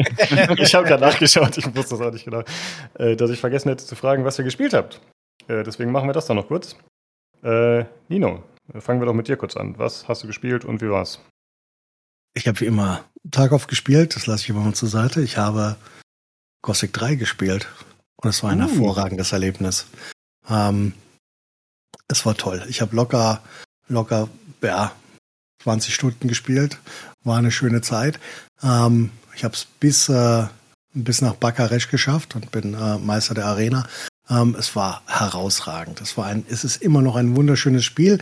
Und äh, Jan und ich haben auch locker 15 Minuten damit verbracht, ähm, Uwe äh, zu praisen. Uwe ist nämlich der, der das Wasser macht bei Piranha Bytes und das seit 25 Jahren. Und äh, Uwe macht auch nichts anderes. Uwe kann auch nichts anderes, aber dementsprechend gut sieht auch das Wasser aus. Auch in Gothic 3 schon. Ja, das war hervorragend. Das allererste, was ich gemacht habe, war zu einem Fluss laufen und wir haben uns die gegen, gegenläufigen Strömungen angeguckt und haben gesagt, ja, ja, das ist Uwe. Uwe, hervorragend. Uwe kann Wasser. Ja. Ja. Ja, das war Ja, auch der warum- einzige, äh, der einzige Screenshot oder das einzige Video auf dem, äh, weiß nicht, Piranha Bytes oder Elex Reddit oder so, äh, wo tatsächlich so die, also der Ausschnitt genommen wurde, der tatsächlich so Next Gen und richtig krass aussah, Ja. wo das, wie, wie dieser Flusslauf in unterschiedlichen Strömungsgeschwindigkeiten diesen Stein umspült oder so, das war schon gut. Ja, das war schon gut. Uwe, Also Uwe, klasse. geiler Job. Ja, gut gemacht. Ja, das ist auch das eine, was mir bei Elex 2 äh, positiv in Erinnerung geblieben ist, grafisch. Ja. Ja. Okay. Äh, ja, ist doch schön, dass es noch so viel Spaß gemacht hat. Hast du dann irgendwie gemoddet gespielt oder so? Oder tatsächlich alles Nur- Vanilla, wie es damals war? Nur, nur der Community Po- Patch, ähm, wir haben ja so ein, so ein Alternate Balancing, das habe ich ausgemacht und habe tatsächlich so, so wie früher gespielt. Mir war nicht klar, wie klein die Sichtweite war. Ähm, ich weiß nicht, ob das durch den Community Patch ist, ähm, dass du ja 200 Meter sehen kannst und danach hast du einfach einen, einen Hardcut in, ähm, in, in Oberflächen ohne Struktur. Ähm, ich glaube, das kommt eher von dem Community Patch, weil das Spiel ansonsten nicht, nicht läuft. Ähm, ja, nee, ganz, ganz Vanilla. Hm. Okay. Hast du es dann jetzt auch durchgespielt oder spielst du Also es ich, dann noch weiter? nein, ich spiele es natürlich weiter. Ach Ich will, will die traurige Erfahrung. Will die traurige Erfahrung, will ich alles nochmal machen. Ich wollte bloß als allererstes, äh, wollte ich nach Bakaresch, weil äh, ich mich so daran erinnert habe, wie schön die, die Wüste war. Und sie ist immer noch schön. Also, ich kenne Spiele, die sehen schlimmer aus. Ähm, auch jetzt noch. Ja, musst du die Tage mal streamen, muss ich mir mal anschauen. Obwohl der Discord ist immer so eine Sache mit Streamen, mit der Optik dann, aber okay, gucken wir mal. Gut, äh, Jan, was hast du gespielt? Ich habe äh, Life is Strange True Colors beendet. Ähm, da hatte ich ja äh, ist stehen geblieben vor, weiß nicht, zwei, drei Wochen oder so bei dieser Sollbruchstelle, wo äh, die, das ganze Dorf sich versammelt hat, um ein kleines Kind aufzumuntern mit einem äh, mit einem äh, LARP, einem Live-Action-Roleplay. Und das war dann so ein Spielabschnitt, irgendwie so ein ganzes Kapitel irgendwie, bis das äh, dann irgendwie auch rum war. Und das habe ich dann, äh, das habe ich mir ein bisschen vor mir hergeschoben, weil ich irgendwie ehrlich gesagt keinen Bock drauf hatte. Das habe ich dann aber irgendwann mal gemacht, das durchgespielt und dann mehr oder weniger in einem Rutsch dann auch, ich glaube, Kapitel 4 oder 5, was danach kam, und da war eigentlich schon zu Ende. Das hat nochmal irgendwie so vier, fünf Stunden oder so gedauert. Und nee, ist insgesamt ein cooles Erlebnis. Also ähm, ich habe das ja irgendwie so mit allem auf Anschlag äh, gespielt. Meine arme 2070 hat sich da irgendwie einen abgeröchelt.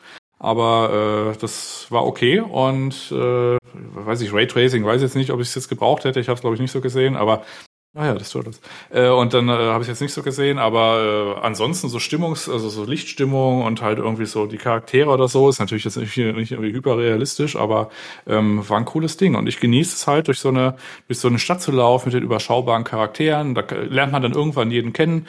Äh, gut, es gibt auch ein paar Touristen, die irgendwie blödes Zeug denken oder so, weil ich hatte ja quasi die, Fertig die Fähigkeit, dass ich so in die Gedanken so ein bisschen reingucken konnte mit meiner, äh, also mit meinem Charakter. Ja, und dann erblättert sich so nach und nach so, äh, weiß ich, für jeden, äh, für, für jede Person, die man so trifft, so, ein Hinter, so eine Hintergrundgeschichte und Wechselwirkungen, das natürlich einigermaßen überschaubar ist, weil es halt so ein bisschen wenige sind. Das ist ein einsames Bergdorf mit irgendwie, weiß nicht, 300 Einwohnern oder so und davon lernt man 20 kennen.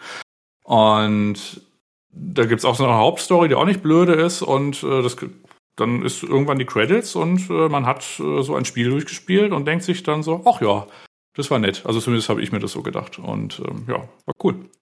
Ja, ja, du hast ja auch äh, fleißig Bilder gepostet äh, in dem Thread da auf dem Discord und ich ja. fand auch, dass das irgendwie tatsächlich alles sehr nett und stimmig aussieht. Äh, ich glaube halt nicht, dass ich auf das Gameplay Lust hätte, so, aber äh, prinzipiell macht das irgendwie einen netten Eindruck, sympathisch. Ja, also das Gameplay, das ist nicht existent. Also du hilfst dann, weiß nicht, im dicken Jungen dabei, seinen Hund zu suchen oder im gleichen dicken Jungen hilfst dann dabei, irgendwelche Boden zu zählen. Kannst es aber auch lassen. Also du kannst halt irgendwelchen Leuten dann helfen und du kannst halt mit den Leuten sprechen und am Schluss entscheidet sich dann quasi, wie sehr man irgendwie einfühlsam war oder wie sehr man denen geholfen hat, ob die quasi einen in so einer Abstimmung dann irgendwie äh, unterstützen oder nicht. Ehrlich gesagt weiß ich gar nicht, ob es überhaupt so ein Bad Ending gibt oder, also mein Ending war jetzt glaube ich nicht bad. Ich glaube, jeder hat das bekommen, was er verdient oder halt auch nicht oder wurde ihm wurde vergeben oder was auch immer und ich hatte quasi ähm, ich hatte kurz äh, hatte ich äh, weiß ich meine romantischen Augen auf äh, einen äh, jungen Holzfällertypen weil ich habe ja Mädchen gespielt habe ich da geworfen der äh, Vogelkundler war und ich habe dann quasi auch schon meine meine meine Flirtsprüche bereitgelegt, habe dann aber irgendwie die, weiß ich, falsche Abbiegung genommen. Am Ende war ich mit einer Frau zusammen. Also ich habe jetzt quasi eine äh, eine Frau-Frau-Beziehung, aber die schienen auch glücklich und dann sollen sie auch so zusammen glücklich sein. War auch okay. ja, die hat bestimmt auch Holzfällerhemden. Ja. Gut, und ansonsten habe ich heute noch äh, Bugsnacks angefangen. Äh, beziehungsweise, ich glaube, auch schon zur Hälfte zu Ende gespielt. Das ist kein sehr langes Spiel. Und äh, das ist wirr. Und im Wesentlichen ist es so eine, weiß nicht, ich hatte mal so einen Free-to-Play-Titel Island Saver, da läuft man einfach durch unterschiedliche Areale und macht Dinge. Und bei Bugsnacks läuft man auch durch unterschiedliche Areale und macht Dinge. Und das Gameplay ist quasi, dass man die unterschiedlichen Bugsnacks fangen muss und die muss man auf unterschiedliche Arten fangen. Mit Kombinationen von irgendwelchen Gegenständen, die man nach und nach quasi so freischaltet. Ist jetzt kein Metroidvania oder so, aber äh, und du musst dann so persönliche Quests irgendwie machen. Und die einen, die haben dann irgendwie, weiß nicht, Bock auf Popcorn oder so, und dann musst du dir mal zwei Popcorn-Sachen. Und die Popcorn-Sachen kannst du aber nur fangen, indem du quasi so von dem Feuer Feuerskorpion, die auf die Popcorn-Sachen schießen lässt, dann werden die Popcorn-Sachen gepoppt, also die Maiskörner werden größer und dann kannst du die erst fangen, weil ansonsten gehen die durch deine Falle durch. Und dann muss man aber die noch weglocken mit Schokoladensoße, weil ansonsten äh, äh, zündet dir besagter Feuer-Skorpion äh, deine Holzfalle an und dann kannst du die Dinger nicht fangen. Und das ist quasi so bei jedem Bugsnacks eine unterschiedliche Kette von Aktionen, die du auslösen musst, um die zu fangen. So als Beispiel. Mhm. Ja gut, und dann, ähm. kriegst, und dann gibst du denen halt eine Erdbeere und dann kannst du dir aussuchen, ey, und dein Fuß ist jetzt eine Erdbeere und dann ist der Fuß eine Erdbeere. Ist der DLC schon mit dabei gewesen? Der, also Isle of Bug Big Snacks? Äh, ich weiß, dass es einen gibt, aber Game Pass typisch würde ich jetzt mal vermuten, nein, ist mir aber auch egal. okay. Ja. Ja gut, hättest du wahrscheinlich gemerkt, wenn du den gespielt hättest, okay. Äh, ja, wenn, dann ist er vielleicht nachgelagert, aber typischerweise sind die DLC irgendwie nie dabei. Es sei denn, es wird halt nochmal so eine, es ist so eine Special Edition in einem, in, im Game Pass enthalten. Aber ansonsten hm. DLC ja nicht. Aber ich bin auch kein großer DLC-Typ. Also ich habe jetzt mal, weiß ich, von Bioshock Infinite habe ich mir quasi die Complete Edition mal irgendwie drei Jahre danach geguckt und habe die irgendwie mal, also nachgekauft und habe die dann durchgespielt, weil die tatsächlich irgendwie ganz gut war. Und die war auch gut, aber ich fange jetzt nicht an, wegen einem DLC irgendwie für 15 Euro den, den Kram danach zu kaufen. Also ne. ja, okay. Ich kaufe mir das Spiel dann nochmal, wenn es runtergesetzt ist in der Complete Edition auf 4,50 Euro. Dann ist der Moment. und dann kommt es nochmal im Humble Bundle Store. Dann, äh, Ja, ja, genau. dann, können wir es nochmal verlosen. Sehr gut. okay, was hast du noch? Ja, ich hatte, das hast du da reingetippt. Ich dachte, du, für, du führst jetzt eine. Also wir haben natürlich äh, frohlockend haben wir Turtles Shredders Revenge zusammengespielt. Durch. Genau. Äh, genau. ja, ich habe ja schon äh, kurz dazu erzählt vorhin, äh, deswegen, ja, wie hat es dir denn gefallen?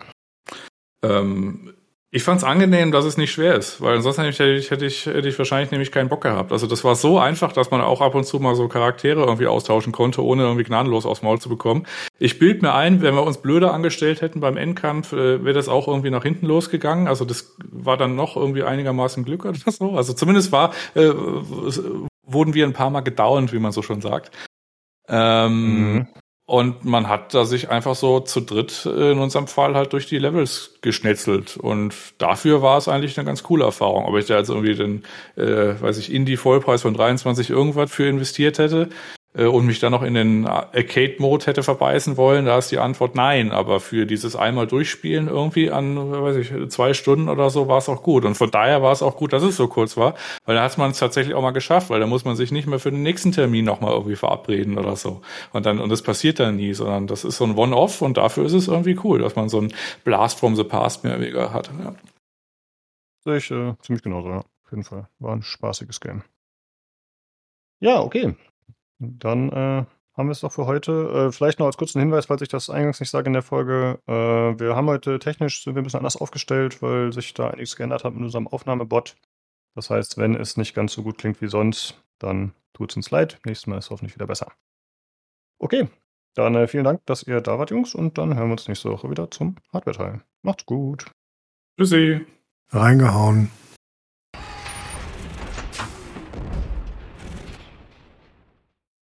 Ja, dann äh, kommen wir jetzt zur PC Gaming Show. Die hat ja auch die letzten Jahre in den Streams immer stattgefunden. Äh, das ist immer ein relativ langes Event, muss man sagen. War auch dieses Mal wieder so mit, ich glaube, zwei Stunden oder so ähnlich, mit sehr, sehr vielen Spielen, die gezeigt wurden. Hauptsächlich Indies. Äh, das wurde gehostet von Day9 erneut und außerdem Mika Burton, das ist eine Schauspielerin. Und wurde diesmal aus so einer Werkstatt übertragen, also designtechnisch. Die haben sich da halt immer irgendwelche mehr oder weniger lustigen Ideen überlegt, äh, wie das Ganze präsentiert wird. Und äh, ja, Hm. ist immer so eine Sache, äh, weil das Ganze immer recht auswendig gelernt ist. Olli, wie, wie kommt das bei dir so an grundsätzlich? Ich, weil du sagtest, mehr oder weniger lustig. Können wir uns einfach auf weniger lustig einigen? Dann gehen wir alle zufrieden nach Hause? Ich weiß es nicht. Also es ist wirklich so, dass die da äh, auswendig gelernte Texte haben und sowas, ne? Ein bisschen. Die sie da abspulen mit mehr oder minder Talent. Ähm, und ich weiß nicht, das ist so, ich, manchmal habe ich echt gedacht, Mensch, erzählt doch einfach nur normale Sachen einfach nur vorweg und äh, sind alle besser dran, als da gezwungen, einen auf lustig zu machen, ne? Wo du so richtig Ja. merkst, mit Kameraeinstellungen und hast sie nicht gesehen und äh, ich weiß nicht, das ist wirkt mir so vergebliche Liebesmühe, ehrlich gesagt. Äh, ich weiß Ja. nicht, alles ein bisschen cheesy. Genau, das trifft es ganz gut. Ich finde eigentlich den Day 9 ganz sympathisch an sich. Ähm, der ist halt, keine Ahnung, ich glaube, ehemaliger StarCraft-Spieler und hat da irgendwie auch dann Shows mitgehostet und bei Dota hat er auch mal bei einem Event mitgemacht und ich glaube sogar den Host auch gemacht. Und äh, da hat er mir deutlich besser gefallen. Ähm, natürlich war der jetzt auch nicht super fit in allen Bereichen, weil, ja, ne, wenn man halt neu in so ein, so ein Ding reinkommt, dann ist es halt so, aber ja, diese komplett geschriebenen Dialoge und so, das, und auch diese Interviewsituationen und so, das ist irgendwie alles ein bisschen komisch. Also da gefällt mir tatsächlich der Jeff Keighley noch besser, der dann da seine äh, komischen One-Liner raushaut, raushaut, wie toll alles ist, aber dann geht's halt weiter zum nächsten so. Und die haben das teilweise ein bisschen Ja. in Länge gezogen. Ja, also das ist doch nicht persönlich gegen die beiden, die sind halt eine Korsett drinne, ne? Von dem, wie es gemacht wird. Also, das, das ist alles ein bisschen, naja, ne? Ich, ich Ja. habe das Gefühl, da könnten sich ein bisschen Aufwand auch sparen, wären besser dran im Endeffekt. Äh, Also ich ja, fand das, ich fand das auch sehr gekünstelt und gestellt und so. Ich auch dachte, ach, ohne so ein vielleicht ein Drehbuch wäre es schöner rübergekommen, ne? So, das war auch dies, es war auch nicht lustig. Also man hat gemerkt, es sollte lustig sein, war es aber nicht. Ich, ich fand's nicht schön. Olli, du hattest gesagt, am Ende gab es irgendwie Outtakes oder so. Ich habe die nicht gesehen, aber du meintest, die waren tatsächlich nicht mal so schlecht. Ja, es gab ganz am Ende, da gab's gab's Outtakes. Ich äh, muss sagen, ich habe mir versucht, viermal das Ding anzugucken, die ganze Show. Ich bin dreimal eingeschlafen, das ist keine Übertreibung. Gut, das könnte jetzt nicht mal unbedingt was für. Ich, äh, das war so eine Woche, da war es äh, etwas anstrengend und wenn man versucht hat, abends das nochmal zu gucken, das Ding war ja auch relativ lang, glaube ich, ne? Wie viel lang ging es? Eine Stunde etwas? Zwei Stunden? Zwei, Zwei Stunden 38. Bist du? Und ähm, Wobei davon, also ich weiß nicht, der, Anfang war ja wieder so ein ewig langer Pre-Stream drauf, vor drauf, den sie da drauf hatten. Den muss man erstmal wegklicken da oder wegmachen. Aber äh, war, es war lang genug und äh, ich habe wirklich äh, mit vierten Anlauf es geschafft, alles zu gucken, weil ich vor mir jetzt mal eingenickt bin. Ähm, ja, und äh, das Beste war eigentlich am Ende fast die, die, äh, die äh, Outtakes weil als sie da mal wirklich dann zwischendurch mal natürlich rüberkam und dachte ich mir, guck mal, geht doch, geht doch. Wenn ihr so locker drauf wärt, einfach beim Anmoderieren und vielleicht mit freien Texten, mit Stichwörtern arbeiten würdet, dann wäre es für alle angenehmer. Aber nein, ne, das, ja, deswegen waren die besten Sachen wahrscheinlich hinten. Also was die Moderation angeht, waren die besten Sachen hinten. Hm, ja. Ja, ich muss sagen, ich bin dann äh, später einfach aus Bequemlichkeit äh, auf so eine andere Seite ausgewichen. Also ich hatte es nicht live geschaut und dann war ich, hatte ich halt eine Seite, die alle gezeigten Spiele und Trailer schon aufgelistet hat und dann habe ich mir halt einfach immer die einzelnen Trailer direkt über YouTube angewählt, weil ich die eh verlinken wollte und Doc, das war ein bisschen einfacher für mich. Und deswegen habe ich dann viele der Moderationen vielleicht gar nicht mehr gesehen. Äh, aber es tat mir auch nicht leid drum auf jeden Fall, ja. Ja, okay, da sind wir uns ja schon mal relativ einig, dass das äh, wie die letzten Jahre auch Verbesserungspotenzial hat. Okay, dann äh, starten wir mal rein mit den Spielen. Äh, ich habe nicht alle lückenlos aufgeschrieben, sondern halt tatsächlich die, die ich irgendwie interessant fand, die ich nennenswert fand, die Neuvorstellungen waren oder die wirklich neue Dinge erzählt haben zu bereits bekannten Spielen. Ähm, manchmal gab es halt ein, zwei Games, wo ich gesagt habe, okay, interessiert mich jetzt nicht, äh, deswegen habe ich die dann weggelassen. Gut, wir steigen ein mit Rodwood. Das ist von Clay Entertainment, äh, ein Studio, das ich sehr mag. Die haben zum Beispiel Shank 1 und 2 gemacht, die haben Mark of the Ninja gemacht und Don't Starve. Äh, also alles so Spiele, die auf ein Comic-Design setzen, die eigentlich einen recht eigenen Stil haben, und die tatsächlich auch alle sehr solide waren, beziehungsweise sehr gut sogar. Ja, und äh, die haben jetzt was Neues angekündigt. Hm, das Ganze ist, äh, spielt in so einem Comic-Fantasy-Universum äh, mit recht niedlichen Charakteren tatsächlich. Und das Gameplay, was man so gezeigt hat, hat mich sehr an Castle Crashers erinnert. Also so ein äh, Side-Scroller. Das scheint ein Vierspieler-Koop zu sein, wie auch Castle Crashers. Äh, wurde jetzt aber noch nicht genau so angekündigt, aber davon gehe ich aus. Und ja, dann äh, schnetzelt man sich da halt durch Horden von Gegnern. Und äh, das Ganze ist, wie gesagt, stilistisch eher so ein bisschen niedlich gehalten. Aber macht erstmal einen ganz guten Ersteindruck. Und soll im Early Access erscheinen. Und hier war der Trailer ein bisschen unklar. Äh, da ist dann quasi am Ende die Jahreszeit erschienen, aber dann hat die sich immer ein bisschen geändert, ist so ein bisschen umgesprungen.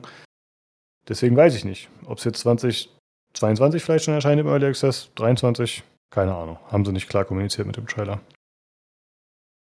Jo, habt ihr euch da, äh, holt euch das irgendwie ab? Äh, ist das irgendwas, was du dir vorstellen kannst zu spielen, Olli? Kurz, nein. Alles klar. Ähm, achso, ich würde sagen, ich frage euch gar nicht immer ab, äh, wie sieht's aus, wollt ihr das zocken, was haltet ihr davon? Äh, wenn ihr was habt, dann haut einfach rein. Das ähm, ist meistens so, ja. genau. Also äh, das Tatsache nicht, ähm, eher wahrscheinlich das nächste. Ähm, okay.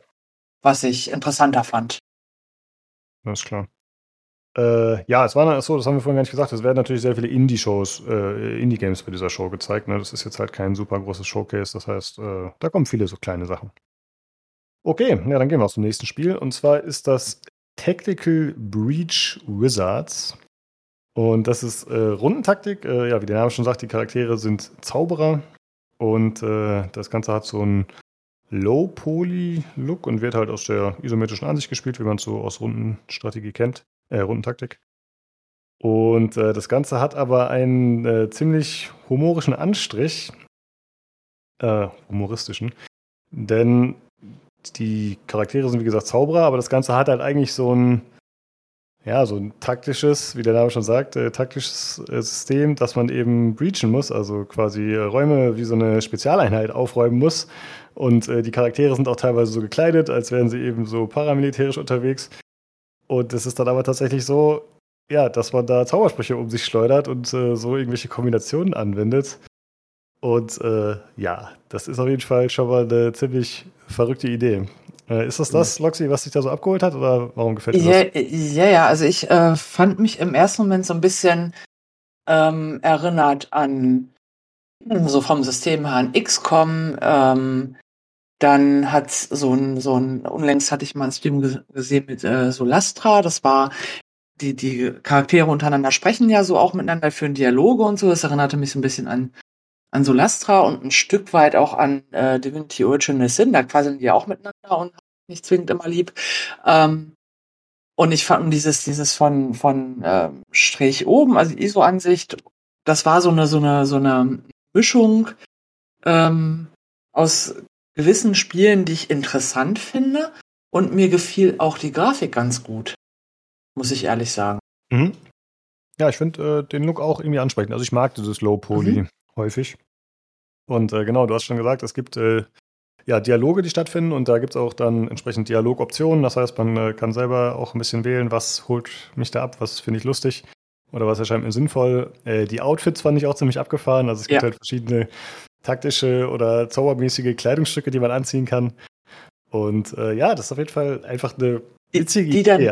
ja, Hm? die dann aber so ein bisschen im Widerspruch stehen zu dem, was du da eigentlich machst, was sich dann wieder wie XCOM anfühlt, mit dem, mit dem Raum aufräumen, verteilen und dann haben die aber so vom Outfit her, wo du denkst, na, eigentlich bin ich doch jetzt hier mit einer Spruchschleuder unterwegs, ne? Und dann ist es aber, also die Mischung finde ich ähm, interessant. Also ich, das kann ich, könnte ich mir gut vorstellen, das auszuprobieren. Ja, genau. Es steht halt immer so ein bisschen im Gegensatz zueinander. Ich bin davon eigentlich oft nicht so ein Fan, aber da das hier auf dieser humorigen Seite so krass durchgezogen Mhm. wird, äh, finde ich es dann zumindest auf jeden Fall individuell und eine lustige Idee. Und äh, man hat es auch gesehen, zum einen an den Gegnern. Äh, also die wurden halt in der, auf der Steam-Seite werden die halt schon genannt und ich habe mir ein paar aufgeschrieben hier. Äh, das sind halt die Elite Magical Operatives. Und da hat man zum Beispiel den Less Lethal Pyromancer, die Riot Priests, Elder Shrublords of the Druid Mafia oder äh, Rush, äh, Rushwater Police Departments Rising Star, The Traffic Warlock. Also halt alles sehr humorig aufgezogen, finde ich echt cool. Ja, ja, das, also das hat, das hat mich ähm, angesprochen. Das fand ich also auch so beim Gucken, äh, hatte ich so ein bisschen das Grinsen im Gesicht. Also das war schon, Trailer gucken hat schon, hat schon Spaß gemacht. Das fand ich, fand ich ganz spannend. Also ähm, manche Trailer, die haben mich überhaupt nicht angesprochen, aber dann so, was ist das denn? Also da war ich dann auch gleich so quasi am Trailer und ähm, fand, fand das äh, spannend. Also dieser ganze Mix an sich ist eine spannende Geschichte. Genau. Ja, und ansonsten hat man so ein bisschen äh, ja, Features, wie man sie auch aus den anderen Spielen kennt teilweise. Also man hat zum Beispiel so einen Hub, wo man dann äh, verschiedene Upgrades und so holen kann. Äh, das ist dann natürlich auch wieder thematisch ein bisschen passend. Keine Ahnung, da gibt es dann irgendwie so einen Alchemistentisch und solche Sachen. Ähm, zusätzlich gibt es eine Rückspulfunktion. Also wenn man halt irgendwie was im Kampf nicht richtig gemacht hat, kann man zurückspulen. Und das scheint unendlich zu gelten. Also die äh, kostet nichts oder so. Das heißt, der Schwierigkeitsgrad wird, glaube ich, relativ einfach ausfallen am Ende. Also nicht so, wie man es vielleicht von anderen Rundentaktikspielen kennt, dass sie recht unerbittlich sind. Äh, aber da das Ganze halt äh, eh linear und so storybasiert ist, passt das vielleicht ganz dazu, ganz gut dazu. Mhm. Und das könnte sich dann auch in anderen Mechaniken so ein bisschen widerspiegeln, dass es vielleicht ein bisschen anders ausfällt. Ich habe auch so Ähm. den Eindruck, dass sie sich nicht zwingend so sonderlich ernst nehmen. nee, das stimmt. Äh, was mir noch aufgefallen ist, ist, dass es nur zwei Charaktere die ganze Zeit sind in den Videos und auch relativ äh, kleine Kampfgebiete, die dann halt irgendwie so kleine Wohnungen, so die dann gebreached werden. Äh, ich vermute mal, dass es vielleicht einfach so bleibt. Also man kennt es ja aus dem Genre eigentlich, dass man mit mehr Einheiten unterwegs ist. Aber es äh, könnte sein, dass es so bleibt. Und der Entwickler Suspicious Developments sagt, dass die Spielzeit acht Stunden ist. Achso, der Entwickler hat übrigens vorher gemacht, äh, unter anderem Heat, Heat Signature und Gunpoint, falls jemand die kennt. Und was ich noch ganz nett fand, am Ende des Trailers steht noch die Internetseite wizards.cool. fand ich auch schön. Äh, dann landet man tatsächlich auf der Steam-Seite. Also es wird nur, keine Ahnung, irgendwie relinkt. Aber eine ganz witzige Geschichte. Kann man sich auf jeden Fall mal anschauen. Ja, dann äh, kommen wir zum nächsten Spiel. Und zwar The Invincible. You. What have you done? Where are you taking me? You came here yourself. So what are you expecting, huh? You've set up a field camp down there. Yes, ma'am. So I didn't expect you to have a second one here. Really? Sit here and don't you dare move. What are you doing here? You're not gonna like this part.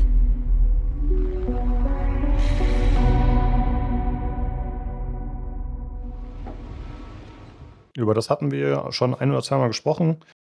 Äh, und zwar ist das ein First-Person-Adventure. Das ist äh, in so einem Retro-Space-Setting, hat so einen ganz äh, farbarmen Look eher, also alles ein bisschen gesetzt. Und das ist vom Entwickler Star Wars Industries. Das sind äh, vor allem ehemalige CD Projekt Red-Mitarbeiter. Und die machen jetzt eben ihr Erstlingswerk. Und was jetzt hieran erwähnenswert ist, ist, dass das erste Mal so ein bisschen mehr Gameplay gezeigt wurde und auch so ein bisschen zusammenhängt. Und es wurde tituliert als Early Beta In-Game Footage, also ja, frühes Material immerhin noch. Und äh, was man so gesehen hat, äh, ist, dass es teilweise eher wie so ein Walking Simulator ist, also relativ langsam, äh, ja, bedächtig, nicht so viel passiert. Und es gab zum Beispiel ein Klettersegment zu sehen äh, mit so Tasteneinblendungen wie Quicktime-Events, aber es war halt super lahm. Also ich, ich glaube nicht, dass es auf Geschwindigkeit ausgelegt war. Äh, aber es scheint so ein bisschen, ja, so ein immersives Gefühl erzeugen zu wollen. Und äh, trotzdem größtenteils auch entschleunigtes Gameplay zu bieten. Ähm, dazu hat man noch gesehen, dass es äh, Dialogoptionen gibt, die man auswählen kann. Das fand ich ganz cool. Und ja, das waren erstmal so die Sachen, die zu sehen waren. Olli, du hast schon gesagt, äh, dich spricht das Spiel so ein bisschen an. Ja, das ist ähm, erstmal das Design. Das ist nämlich im, im Design her äh, so gemacht, wie ähm, man sich Science Fiction vorgestellt hat in den 50ern ungefähr. Ähm, ne, das ist ja eigentlich ein Retro-Futurismus, jetzt wollte man heute sagen, rückblickend. Ne? Ähm, ist ja auch, äh, basiert ja auch auf äh, Werken von Stanislav Lem. Und das ist ja neben Isaac Asimov ungefähr dieselbe Periode. Und äh, das ist eine ganz eigene Science Fiction, ähm, die viele Sachen erst definiert hat, wie man heute noch Science Fiction sieht. Und viele Sachen sind auch heute noch da durchaus äh, ja, gängig. Und viele Entwicklungen der Gegenwart wurden auch vorhergesagt. Also äh, das, das ja, Stanislav Lem hat das E-Book-Reader vorhergesehen zum Beispiel, Smartphones und all sowas schon, schon vor 50 Jahren. Und ähm, diesen Design, aus diesem, wie man sich damals das vorgestellt hat, ne, natürlich nicht so sleek, wie es bei uns heute ist oder wie es heute vorstellt, sondern mehr so, ja, immer relativ umfangreiche Raumanzüge, balkige, die, die Roboter sehen eher aus wie Autos aus den 50ern oder sowas vom Design her und so. Das ist im Spiel auch umgesetzt und das finde ich sehr, sehr äh, attraktiv. Auch mit der Farbgebung, etwas bunter durchaus, aber doch realistisch gehalten. Das ist ähm, ein sehr eigener Stil und da freue ich mich drauf. Das Ding ist für mich gesetzt, das will ich haben. Mhm. Ja. Ich habe generell ein bisschen Gefühl, das Gefühl, dass dieses Retro-Space-Ding so ein bisschen populärer wird aktuell, ne? dass das öfter mal vorkommt jetzt. Mm, ähm, wenn, wir, wenn wir einen äh, ganz populären Titel wieder mal zurückgehen, den wir letztes Mal behandelt haben, äh, äh, weißt welchen? Tobi war begeistert. Achso, Starfield. Ja, genau. Ähm, der ist ja auch nicht ganz ultramodern gestaltet. Das ist, die Raumanzüge da sind auch relativ bulky und, und, und so ausladend. Das ist mir so, eigentlich so 80er Jahre Futurismus, auch von Instrumenten her, die man gesehen hat und die Huts und sowas. Also mhm. es ist momentan sehr angesagt, das eigentlich wieder so ein bisschen zu machen, so ein bisschen alten Stil. Manchmal jetzt, jetzt bei, bei Windspiel eher so 50er Jahre, würde ich mal sagen, 50er, vielleicht früher 60er. Und bei ähm, Starfield eher so, ja, 80er würde ich sagen. Aber das scheint auch ein gängiger Stilmittel zu sein, dass man sich eher so rückwärts orientiert und dann von da aus so die Zukunft äh, dann ex exponiert sozusagen. Ja. Ja, muss man mal schauen. Äh, Release soll ja 2023 sein für Xbox, PlayStation und PC. Übrigens, äh, ist, ist, das dann auch im Game Pass? Weiß man da schon was? Ach nee, das ist wir sind jetzt nicht bei der Xbox-Show. nee, ähm, da glaube ich nicht, ne? Eher weniger. Ja, Aber wer weiß, wer weiß, wer weiß. Äh, weiß. Weiß ich auch nicht, nee. Ich will mich da nicht drauf festlegen. Aber ich hätte auch gedacht, dass es da drin sein könnte, aber du hast schon recht, warum sollten sie es dann nicht bei der Xbox-Show auch zeigen, ne? Das macht eigentlich keinen Sinn sonst. Ja. Okay, äh, dann als nächstes Endless Dungeon. Äh, das ist ein isometrisches Roguelike, äh, das man zu dritt im Koop spielen kann. Da haben wir auch schon öfter drüber gesprochen, weil das ein Spiel ist, auf das ich mich auf jeden Fall freue. Äh, es gibt nur eine Neuigkeit und zwar, gut, es gab einen Trailer, aber hauptsächlich ging es darum, dass es jetzt eine Testphase gibt, für die man sich eintragen kann. Ne? Und zwar benötigt man dafür einen Account auf gamestogether.com, also games und dann zwei gather.com. Und äh, da soll es begrenzte Zugänge geben. Man kann sich eintragen und soll dann Benachrichtigungen bekommen ab Juli. Äh, wenn man sich da einträgt, dann ist es so, dass man noch einige Fragen dazu beantworten muss. Äh, da gibt es quasi so eine Umfrage, die ich auch gemacht habe, weil ich mich eintragen wollte, ist jetzt ja so ein bisschen, wie das halt immer so ist. Ne? Was hast du bisher gespielt? Äh, generell, was aus dem Genre, was hat dir gefallen? Blablabla. Äh, ja, wenn man daran teilnehmen will, kann man das mal machen. Äh, beziehungsweise der Direktlink wäre opendev.endlessdungeon.game. Und das Ganze wäre natürlich unter einer NDA, wobei ich mir jetzt gerade nicht ganz sicher bin, ob sich das auf das Gameplay bezieht oder nur auf die Umfrage. Das habe ich nicht so ganz verstanden. Ich habe natürlich trotzdem eingewilligt. äh, ja, das war schon dazu. Dann äh, kommen wir zum nächsten Spiel und zwar ist das Deceive.inc. Nee, sorry. Deceive Inc. So. Äh, und zwar ist das ein, wie der Entwickler sagt, Multiplayer Competitive Spy Game. Äh, das wird aus der äh, First-Person-Perspektive gespielt und hat so einen, ja, Comic-Stil und äh, spielt so in den 70ern, würde ich mal sagen. Äh, das ist so die Zeit, wo ich das einordne. Und äh, ja, könnte so, keine Ahnung, erinnert vielleicht an Austin Powers oder No One Lives Forever oder so. Also halt äh, zwar an Agenten, aber eben bunt und schrill. Und äh, da werden auch dementsprechende Klischees dann so ein bisschen abgefeuert.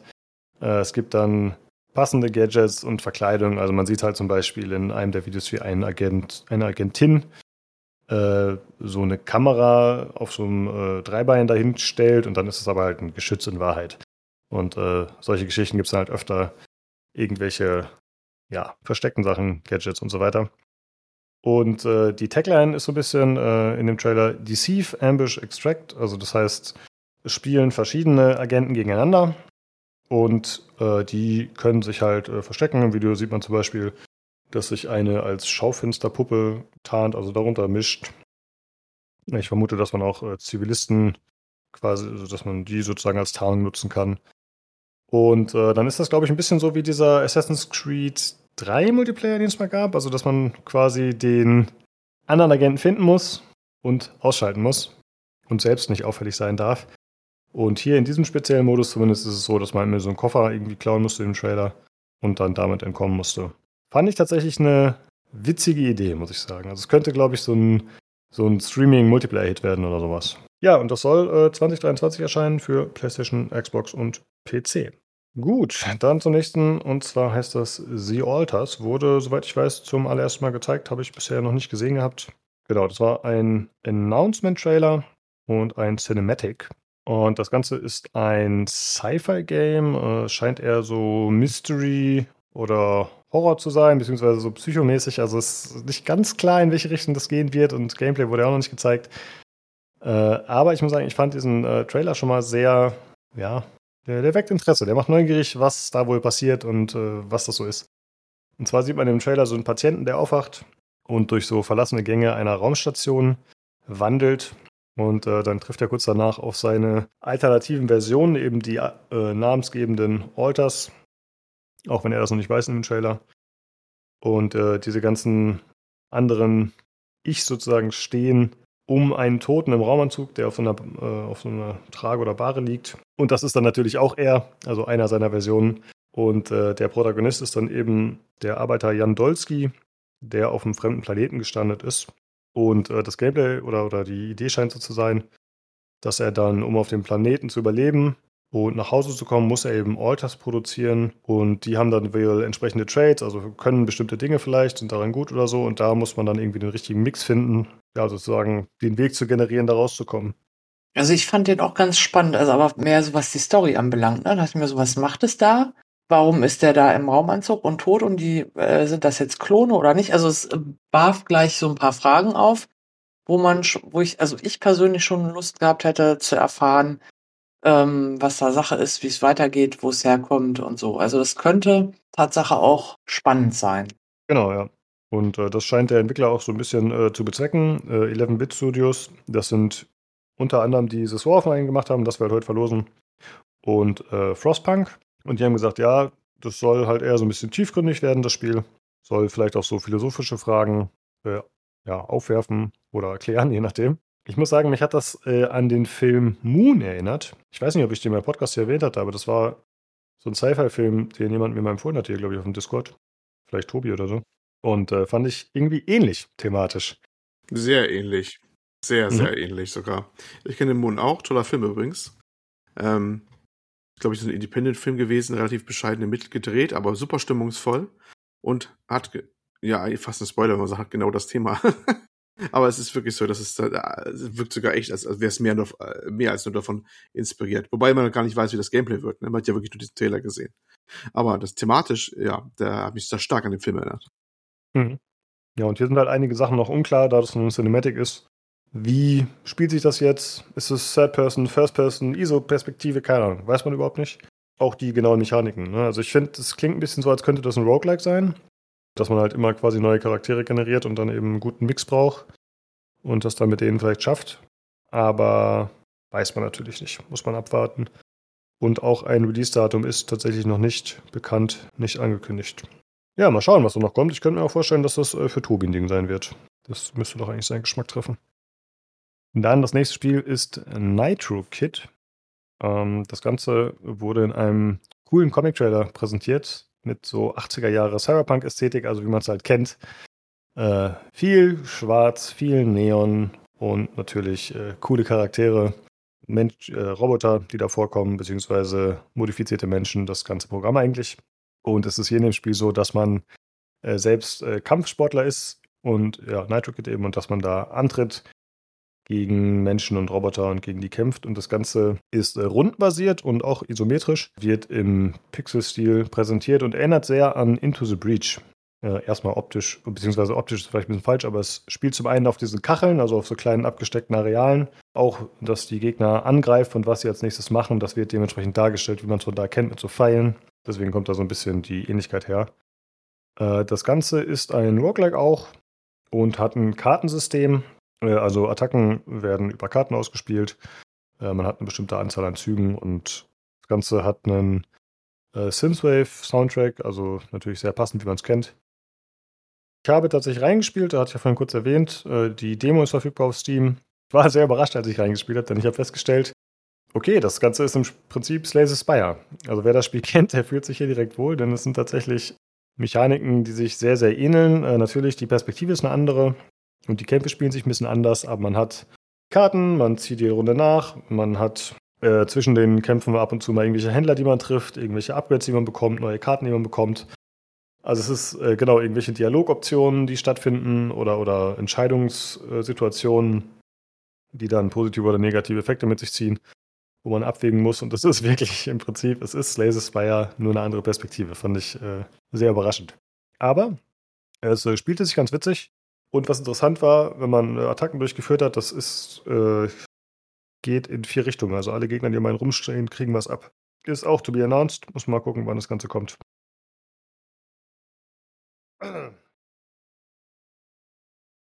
Ja, liebe Zuhörer, ich glaube, wir müssen die Folge heute hier abbrechen, leider. Ah, denn meine Stimme macht jetzt leider ziemlich schlapp. Und äh, ich kann das hier nicht mehr wirklich aufrechterhalten. Corona live. Muss ja, sagen. aber wirklich. Es ging mir eigentlich heute ziemlich gut tatsächlich, aber wir haben vorhin schon Hardware-Teil aufgenommen. Und jetzt äh, ist der Räderteil wahrscheinlich ein bisschen zu hoch. Wir können, wenn du willst, Olli, kannst du noch kurz was zu Nivales erzählen? Ja. Nivales, das war noch eine der interessanteren Sachen, fand ich mit, die dann kam, denn, ähm, ja, ich weiß nicht, so viele andere hohe, hohe Punkte habe ich jetzt nicht unbedingt gesehen, vielleicht ein, zwei, drei noch, die wir jetzt nicht mehr abdecken können, aber Nivales fand ich interessant.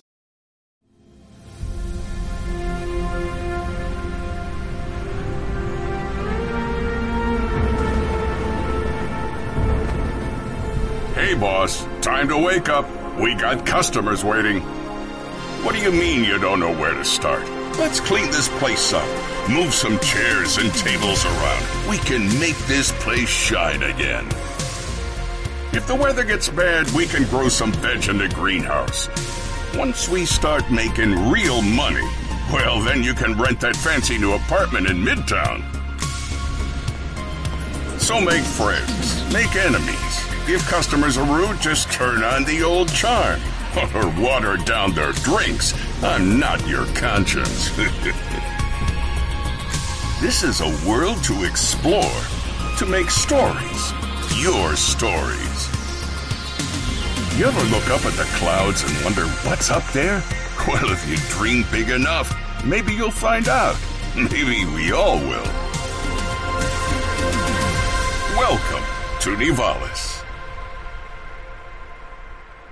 Äh, der andere wird ja noch Cloudpunk kennen. Cloudpunk war äh, dieses Spiel, was mit der Voxel-Grafik war, ähm, aus deutschen Landen übrigens, wo man so eine Art Taxifahrerin spielt, also eigentlich eher so, so ein Hovercraft-Fahrzeug und äh, dort äh, ja Leute transportiert, Sachen transportiert und natürlich im dem Zuge Abenteuer erlebt und es war ganz ganz nett. Ich habe das ja damals gespielt und wir hatten es ja auch, äh, glaube ich, vorgestellt gehabt. Und äh, auf Basis dessen und der Stadt, wo das Spiel nämlich Nivalis, machen die Macher jetzt ein eigenes Spiel mit dem eben dem Namen Nivalis, wird aber thematisch oder vom Genre her etwas anders. Es wird eine Art ähm, Live-Sim. Ne? Slice of Live-Sim nennen sie das in Voxel-Optik. Ne? Die Voxel waren ja diese die Grafik, dass das Baustein so gebaut ist, wobei die Personen diesmal nicht aus Voxeln sind, die waren äh, bei, bei Cloudpunk noch aus, auswechseln. Hat man meistens zwar nur aus der Ferne gesehen. Äh, später haben die so eine First-Person-Kamera mal dazu gebaut, dann konnte man die auch näher sehen und das sah natürlich ein bisschen sehr eigenwillig aus. Äh, hatte so einen Min Minecraft-Charme. Aber diesmal kommen so dann ausgiebige Personenmodelle, was ich noch nicht so ganz weiß, ob es so gut reinpasst in dieser Voxel-Landschaft, aber das haben wir dahingestellt. Und man soll wohl irgendwie so eine Art Restaurant-Club-Management betreiben und im Zuge dessen soll man wohl, ja, kann man andere Sachen machen, Apartment ausbauen, und die Stadt durch und fischen, haha, ganz toll. Ähm, ja, man soll da irgendwelche, wahrscheinlich auch irgendwelche Abenteuer erleben, glaube ich zumindest, da es rausgehört zu haben, hoffe ich zumindest, weil das andere wäre mir ein bisschen langweilig. Da.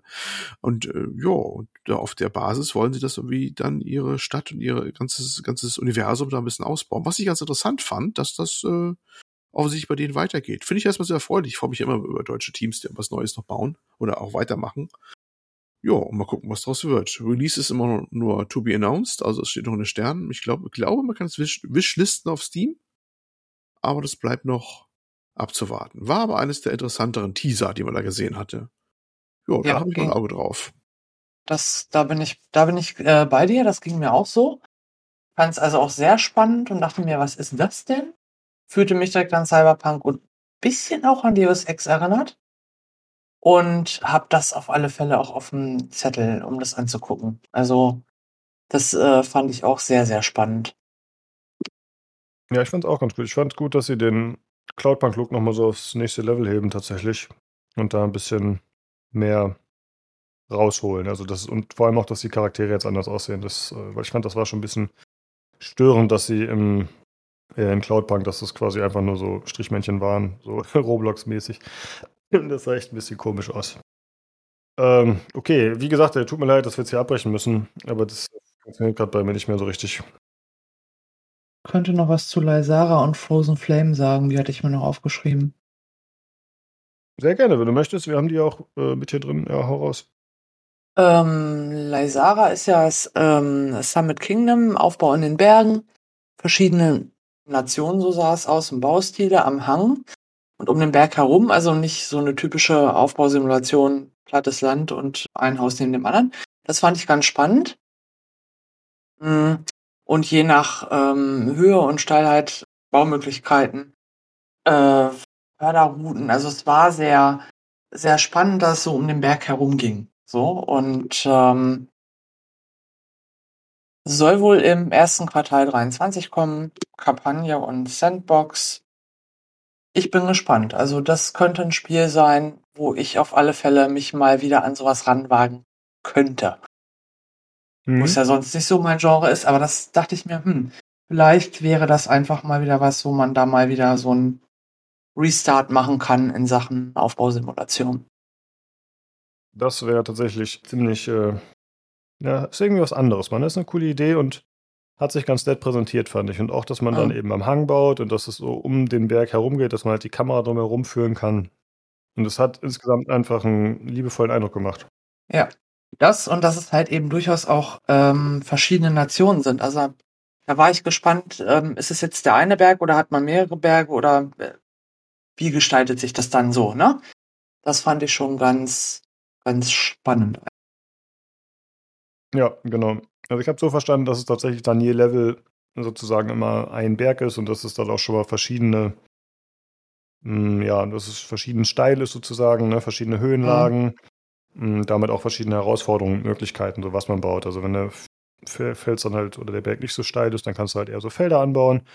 Und wenn es halt super steil ist und weit oben, dann ist es kälter und du brauchst irgendwie äh, Förderrouten, dass du halt so Förderbänder und so aufbaust, die halt Sachen oder so Körbe, die Sachen hochziehen.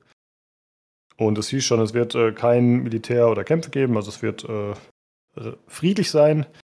Das Einzige, was halt sein kann, was einem sozusagen Stein in den Weg liegt, fast im wahrsten Sinne, sind Lawinen, die auftauchen können, also Schneelawinen aber. Da soll es aber auch Gameplay-Elemente geben, dass man da so ein bisschen mit interagieren kann, also dass man die quasi frühzeitig auslöst oder umleitet, damit man eben das Dorf schützt oder die, die, die Dörfer. Finde ich, äh, ja, klingt sehr spannend. Das ist eine coole Idee auf jeden Fall. Und äh, Frozen Flame hatte ich mir einfach nur aufgeschrieben, weil thematisch hat es mich so ein bisschen an Jotun oder beziehungsweise Northgard, Walheim erinnert. Und es ist ja auch eine Mischung. Es ist in diesem nordischen Themenkreis, es ist ein Survival mit Open World, es hat Rätsel. Fand ich ganz interessant. Kann man sicherlich mal angucken. Auch wenn es mich jetzt nicht so vom Hocker gerissen hat. Aber einen Blick könnte man da mal drauf werfen. Ja, Das war tatsächlich eins der Spiele, die ich nicht mit reingenommen habe, weil ich das, äh, dieser Look, ne? Das, dieser Fortnite-mäßige Look, so, ich bin den so leid mittlerweile teilweise, dass ich einfach keine Lust habe, drüber, da groß drüber zu sprechen. Ich habe es auf dem Discord gehauen, weil ich mir dachte, okay, Neusberg interessiert das bestimmt, der hatte Bock drauf, der hat auch zuletzt, äh, was hat er gespielt? Äh, V-Rising, geht fast auch ein bisschen in die Richtung. Mhm. Deswegen habe ich das dort einfach rausgehauen. Aber ja, es sah schon an sich aus wie ein gutes Spiel, stimme ich dir zu. Ja, also so vom, von der Sache her könnte es, könnte es nett sein, muss es aber nicht. Ne? Also es ist jetzt erstmal so Interesse geweckt in Form von, kann man mal im Auge behalten, wenn man wieder drüber stolpert, aber es ist jetzt nicht so wie ähm, die Wahl ist, wo ich gesagt habe, da freue ich mich eigentlich drauf, da will ich unbedingt reingucken. Vielleicht noch das äh, Lysara. Das ist da jetzt nicht so, aber es ist halt schon, wo man denkt, kann mal im Blick. Hm. Ja. okay. Ähm, ja, wir haben jetzt leider noch nicht mal die Hälfte der Sachen geschafft, die wir auf der Liste haben, aber ist jetzt halt leider so. Ähm, ich würde es so machen, dass ich, ja, ich weiß nicht, ob, den, ob euch das was bringt, so, liebe Zuhörer, aber ich würde das Doc dann einfach mal zur Verfügung stellen, öffentlich, beziehungsweise vielleicht irgendwo hinkopieren und äh, auf dem Discord dann äh, posten. Vielleicht kann er irgendwann noch was für sich da rausziehen, ich weiß es nicht. Da muss man nicht die ganzen Trailer schauen, aber äh, ja, keine Ahnung, schwierig zu sagen. Ich würde es einfach mal posten, weil war ja auch irgendwie Arbeit und so. Ähm, ich würde aber trotzdem ganz gerne mit euch beiden noch kurz generell über die E3 sprechen, beziehungsweise nicht E3, wie Olli sagt, ähm, wie sie uns so gefallen hat. Und wir haben auch letztes Mal vergessen, darüber zu sprechen, was unsere äh, Favoriten waren der Show, also welche Spiele oder so. Äh, man muss dazu sagen, Ubisoft und äh, Electronic Arts haben diesmal nicht stattgefunden. Die hatten keinen Bock, irgendwas zu machen. Gut, Electronic Arts kann man sich vorstellen. Mit Battlefield und so, dass sie äh, keine Lust auf sowas haben. Äh, aber da wäre vielleicht die Frage von dieser und von letzter Woche. Also es gab ja ne, mehr Showcases. Äh, Loxi, hast du da irgendein Spiel, was dir speziell in Erinnerung geblieben ist, was dir am besten gefallen hat, wo du gesagt hast, okay, da will ich dranbleiben? Ja, ich habe mich sehr gefreut über Redfall. War da ein bisschen traurig, dass es erst nächstes Jahr kommt. Ich lauerte da ja nun schon für dieses Jahr August eigentlich drauf. Aber ähm, da freue ich mich, freue ich mich sehr drauf. War auch, habe mich auch sehr gefreut, da ein bisschen mehr zu sehen als das, was man so auf der offiziellen ähm, Seite ähm, zu sehen kriegte. Und das Ding ist für mich Tatsache ähm, safe. Das will ich auf alle Fälle spielen. Also ich finde den den Humor auch nicht schlecht und ähm, das, das Setting und auch, es ist wieder Koop. Das ist im Moment gerade so ein bisschen das, was ich Tatsache am liebsten mache, weil bei den RPGs gerade einfach nichts da ist, was ich mag. Und das sieht für mich einfach unglaublich spannend aus. Man könnte jetzt behaupten, es sind Vampire drin, es hätte vielleicht damit was zu tun, aber nein. Ich finde es einfach von der, von der Grafik, ähm, vom, von, von der Story und ähm, vom Gameplay her interessant, weil es eigentlich auch eine nette Mischung ist. Streckenweise hat so ein bisschen, wo ich dachte so, naja, so ein bisschen Borderlands-Anleihen. Ähm, also da freue ich mich, freue ich mich sehr drauf. Da Mhm. bin ich ähm, dran. Ja, okay. Ja, ich muss sagen, ich war ein bisschen von dem Gameplay enttäuscht, ist vielleicht übertrieben, aber irgendwie hatte ich es mir ein bisschen anders erhofft. Also, es scheint ja sehr Left 4 Deadig zu werden, sozusagen. Scheint sehr in die Richtung zu gehen. Ich muss sagen, das hatte ich mir nicht erwartet. Ich dachte irgendwie, dass es so ein bisschen Gut, mag man jetzt auch versteindigen, aber das ist halt eher so ein Open-World-Shooter-Ding wird oder so. Und da weiß ich nicht, ob das so wird. Muss man nicht mal abwarten. Also mal gucken, vielleicht kommen auch später noch mal äh, durchaus Trailer, die das Ganze noch mal ein bisschen ähm, genauer zeigen. Und jetzt haben sie es ja auf nächstes Jahr verschoben. Vielleicht gibt es ja auch noch Änderungen zum Positiven hin oder sie ver verändern Tatsache noch das eine oder andere. Aber das ist, äh, das Ding finde ich halt spannend. Ich war da schon unlängst drüber gestolpert und hatte dann schon bei, bei Arcane rumgeluschert und äh, freute mich, dass es mit drin war. Ja, okay. Äh, gut, Olli, wie sieht es bei dir aus? Was war für dich äh, Best of Show? Ich bleib bei den Sachen, die ich schon gesagt habe. Äh, Starfield, ganz konservativ. Äh, vielleicht nicht zum Überschäumen wie der Tobi. Aber äh, du hast gute Dinge. Und äh, die Invincible fand ich halt sehr nett. Das sieht sehr vielversprechend aus. Ja, eigentlich die beiden Dinge. Ja, und die Wahl ist halt noch, das sind, das sind die, die, anderen Dinger, die kleinen Sachen, die Wahl ist und sowas. Aber das sind so meine Highlights eigentlich gewesen. Das kann ich auch kurz und kompakt zusammenfassen. Ja. Ja, bei mir war es tatsächlich auch, muss ich sagen, Starfield. Also ich meine, ich bin jetzt auch nicht super gehypt oder so, aber das war für mich so das Interessanteste, weil man da zum ersten Mal irgendwie richtig viel von gesehen hat. Und mh, mm, jetzt mal ein bisschen mehr einschätzen kann, was das überhaupt ist. Und das wirkt ja eigentlich wie ein ganz cooles Projekt. Ob dann am Ende wirklich alles gut zusammengreift, ist dann halt die Frage. Ne? Ist halt immer bei Bethesda so ein bisschen die Sache. Aber prinzipiell, wenn das so ähnlich funktioniert wie in Skyrim oder so und hoffentlich bugfrei ist zum Release einigermaßen oder schnell gefixt wird, dann äh, wäre das auch eine Sache, die ich ziemlich cool finden würde. Ja, und äh, das war, würde ich auch sagen, das Spiel, was so eigentlich doch den meisten Bass erzeugt hat. Ne? Sowohl bei uns in der Community als auch generell online, würde ich sagen. Das war halt einfach so der, der größte und meist erwartete Titel wahrscheinlich. Okay, in Diablo 4 gab es noch, aber das ist jetzt nicht das erste Mal, dass man da Gameplay gesehen hat. Deswegen würde ich schon sagen, dass Starfield so am meisten äh, Diskussionen erzeugt hat, auf jeden Fall. Ja, und äh, Tobi hat ja letzte Woche schon ein bisschen was dazu gesagt, warum er das äh, so feiert und was ihm da gefällt und was wir so gesehen haben. Und tatsächlich äh, hat er sich jetzt im Nachgang nochmal äh, ausgiebig auch mit den anderen unterhalten und sich auch damit beschäftigt, was noch so bekannt geworden ist an Infos und so. Und er hat äh, nochmal einen kurzen Einspieler aufnehmen wollen, da er heute nicht dabei sein konnte. Und äh, hat das für uns netterweise vertont. Der kurze Einspieler geht so 15 Minuten ungefähr. Aber da äh, gibt er noch mal ein bisschen Details bekannt. Äh, wir hören uns jetzt gleich mal an. Und danach machen wir eigentlich noch die Verabschiedung und dann äh, war es das für heute leider schon. Äh, ja, deswegen würde ich sagen, hören wir mal rein, was Tobi zu erzählen hat. Nochmal zu Starfield.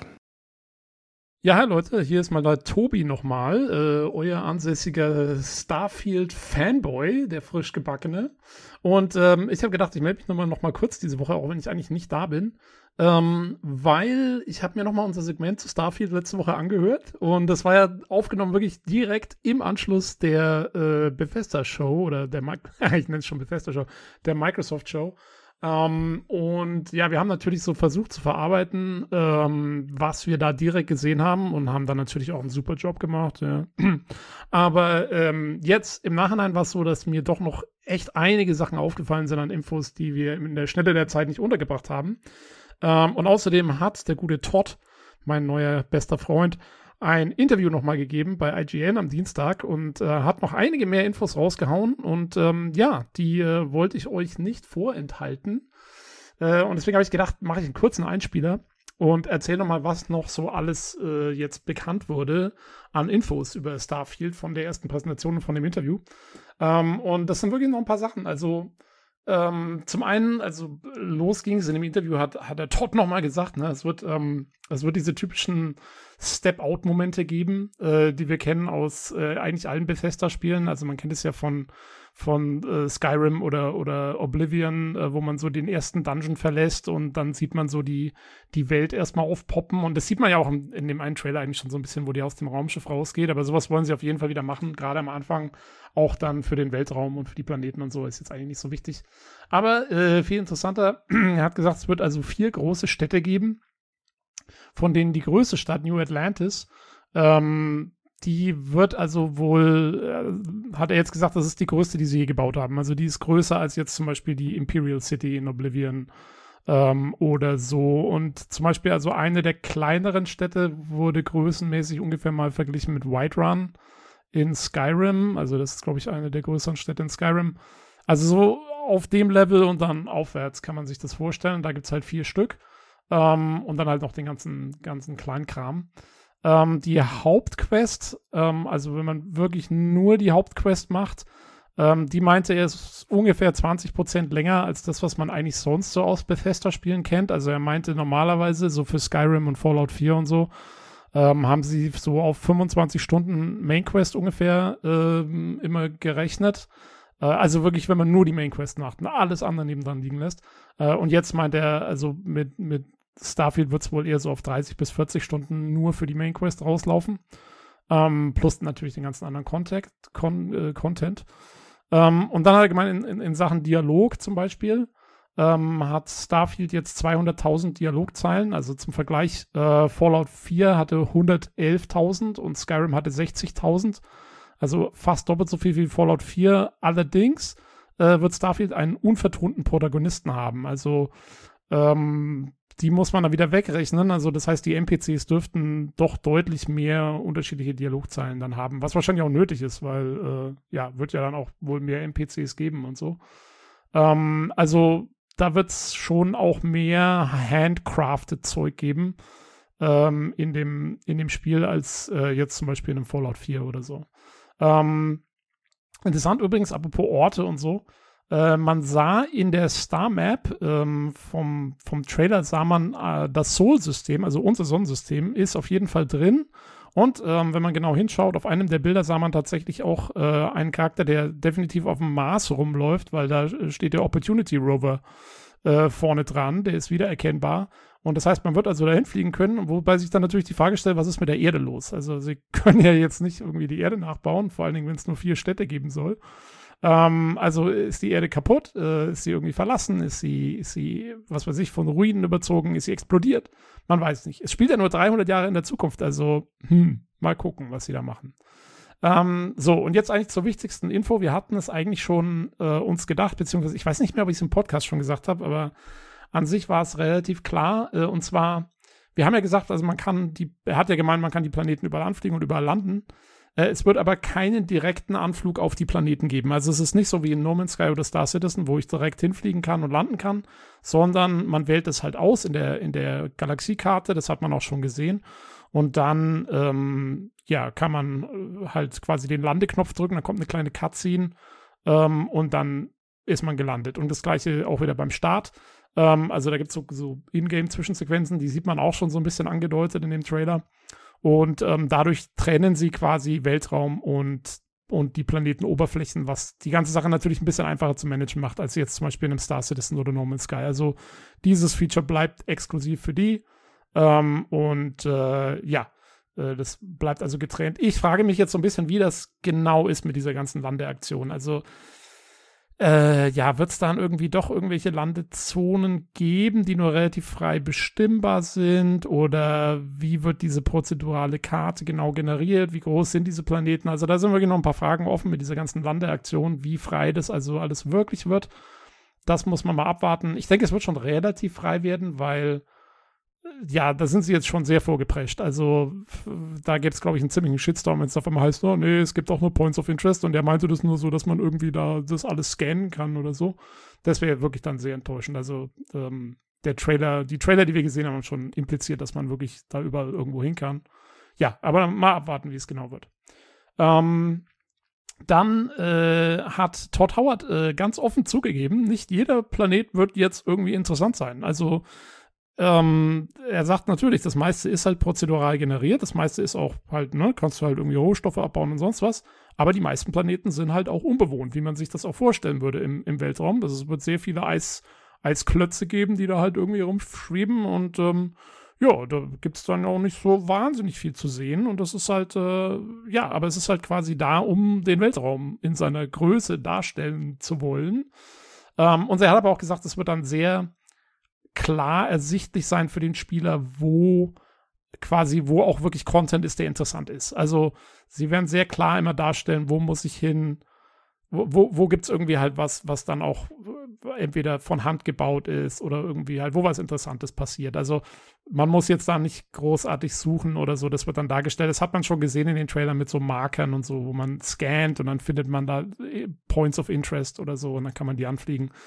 Ähm, ja, aber also da darf man, wie gesagt, sollte man jetzt auch nicht zu viel erwarten und ja, das finde ich ja auch voll okay. Also ich meine, wie gesagt, das ist wirklich nur so der Backdrop für, äh, für das, was dann erkundbar ist und erkundet werden soll vom Spieler. Und der Rest ist halt wirklich nur, wenn du halt irgendwo eine Basis hinbauen willst, kannst du da hinbauen, aber sonst gibt es da nicht viel. Ähm, dann äh, zu den Raumkämpfen wurde auch noch einiges gesagt. Also ähm, er meinte, die Raumkämpfe sind absichtlich träge. Das haben wir ja schon eiskalt äh, aus den Trailern rausgenommen letztes Mal dass die träger sind als jetzt zum Beispiel in einem Chorus oder auch in einem Freelancer oder so.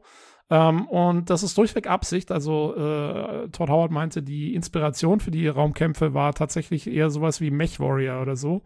Ähm, also wirklich was Langsameres. Und man hat auch, er hat nochmal explizit gesagt, also es wird zum Beispiel sowas geben wie auch Energieverteilung. Also man wird einstellen können, ja, Energie auf die Schilde, Waffen, äh, was weiß ich, irgendwie Antrieb und so. Das kann man dann managen. Das sieht man auch schon. Da sind unten so, so äh, in, dem, in der Cockpit-Ansicht waren da unten so Balken, wo man das genau sieht, wie es verteilt ist.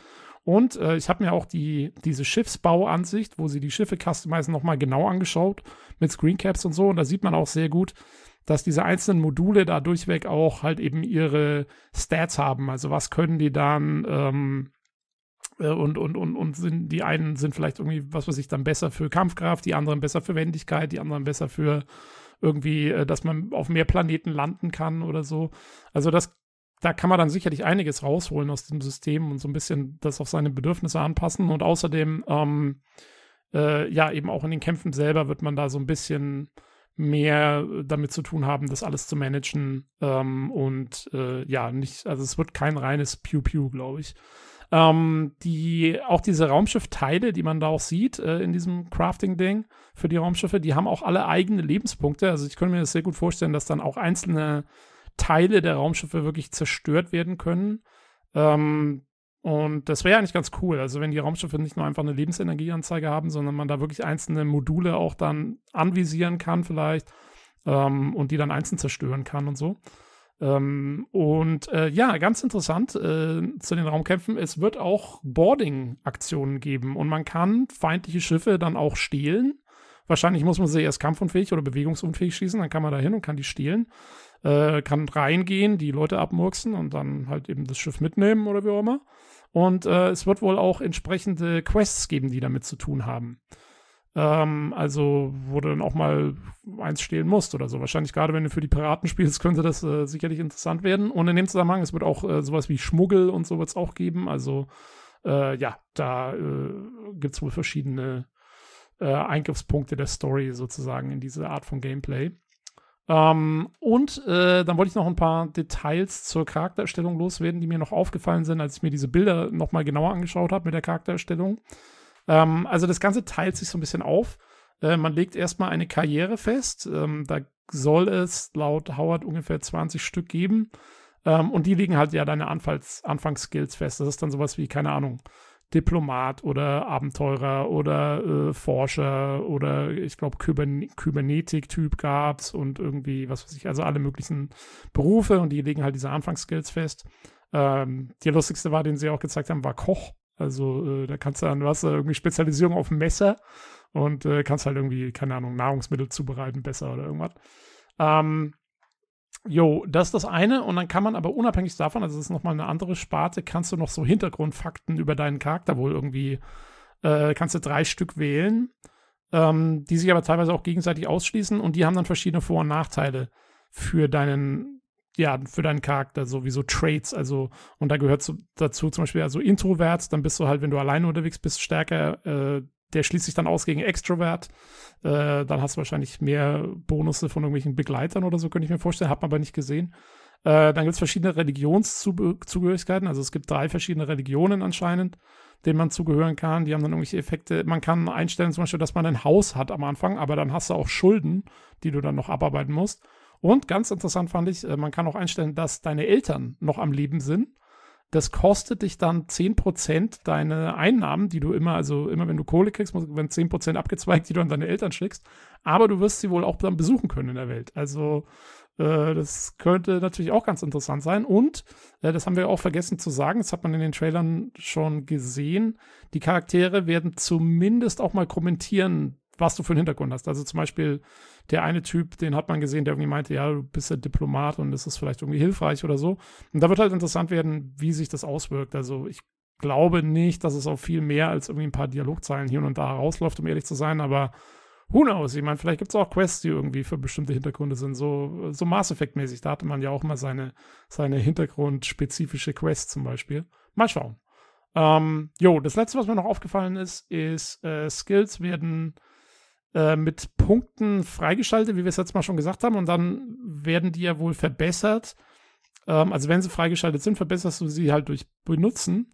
Und es sieht wohl so aus, als hättest du so wie so Challenges, also zum Beispiel, keine Ahnung, töte irgendwie 200 Gegner mit Pistolen, dann wird Pistolen, steigt dann um einen Rang auf und dann kriegst du sowas wie 20% mehr Schaden oder weniger Recoil oder höhere Treffergenauigkeit. Also das sind dann so Prozentwerte, die dann hochgehen. Also es ist halt so sieht der Mix aus diesen Perks und dem Verbessern durch Benutzen aus. So. Ähm, jo, das waren eigentlich noch so die Infos, die mir eingefallen sind, äh, die jetzt noch aufgetaucht sind. Ein letztes noch, in dem Interview hat äh, Todd Howard auch gemeint, ja, Starfield kommt jetzt dann raus. Äh, nach Starfield kommt dann, äh, als nächstes machen sie also halt The Elder Scrolls 6. Das ist jetzt im, in Pre-Production zurzeit und geht dann wahrscheinlich nach Starfield und vielleicht noch irgendwelchen Add-ons für Starfield oder so so in die Vollproduktion. Oder sie machen die Add-ons wahrscheinlich nebenher, könnte ich mir auch vorstellen. Ähm, und äh, er meinte, nach, äh, nach Elder Scrolls 6 haben sie ja eigentlich vor, äh, Fallout 5 zu machen. Also dann soll es wohl ein neues Fallout geben. Also, ja, äh, es bleibt, also ich glaube, für die einzelnen Franchises bleibt Bethesda bei einem 10-Jahres-Rhythmus oder so. Ich nehme mal davon aus, keine Ahnung, Fallout 5 dann eher so 2000 27, keine Ahnung. Und äh, ja, Starfield 2 gibt es dann irgendwie, ja, da ist dann Star Citizen schon raus, auch schon egal.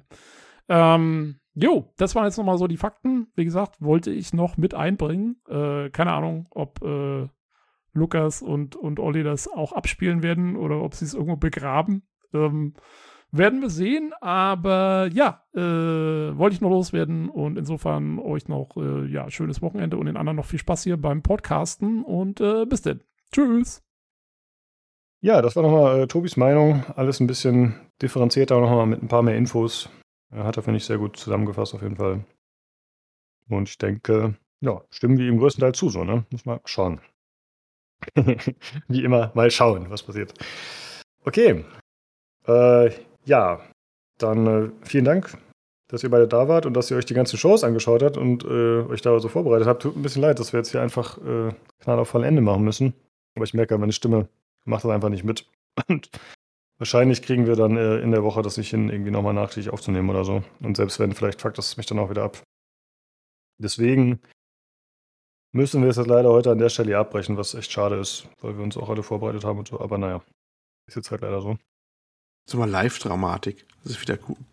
Ja. Hallo. Hört man meine Tränen? naja, ne, also wir haben, wir sind quasi, ja, das ist quasi ein halber Pflegepodcast sozusagen. ja, genau. Hm? Oder ein Lazarett-Podcast. Aber es ist in Ordnung. Ich habe das gerne gemacht, ich habe mich drauf gefreut. Es war schön dabei zu sein, auch wenn kurz, aber trotzdem. Und letztendlich geht ja Gesundheit vor. Ja, das stimmt, genau. Ja, aber so habe ich ja doch noch mal einen Grund, noch mal eine Woche zu Hause zu bleiben. Immerhin ein gutes hat die Sache jetzt wieder auch noch. ja, okay. Dann äh, vielen Dank auf jeden Fall, dass ihr beide da wart. Und dann äh, natürlich danke an euch, liebe Zuhörer, dass ihr zugehört habt. Auch wenn es jetzt, wie gesagt, äh, alles ein bisschen kürzer war. Vielleicht könnt ihr einspringen und uns mitteilen, äh, was haben wir verpasst, was haben wir nicht genannt, so was äh, hätte eurer Meinung nach noch vorkommen müssen, was war euer Best of Show der gesamten Not E3. Schreibt uns das gerne mal entweder im Hörerfeedback-Channel auf Discord, äh, das ist discord.gg slash pcgc oder eine E-Mail an pcgcpodcast.gmail.com. Alternativ könnt ihr uns über Twitter erreichen unter dem Handle at podcastpcgc. Ja, vielen Dank fürs Zuhören, wie immer, und schaltet gerne nächste Woche wieder ein zum PC Games Community Podcast. Tschüss. Tschüss. Tschüss.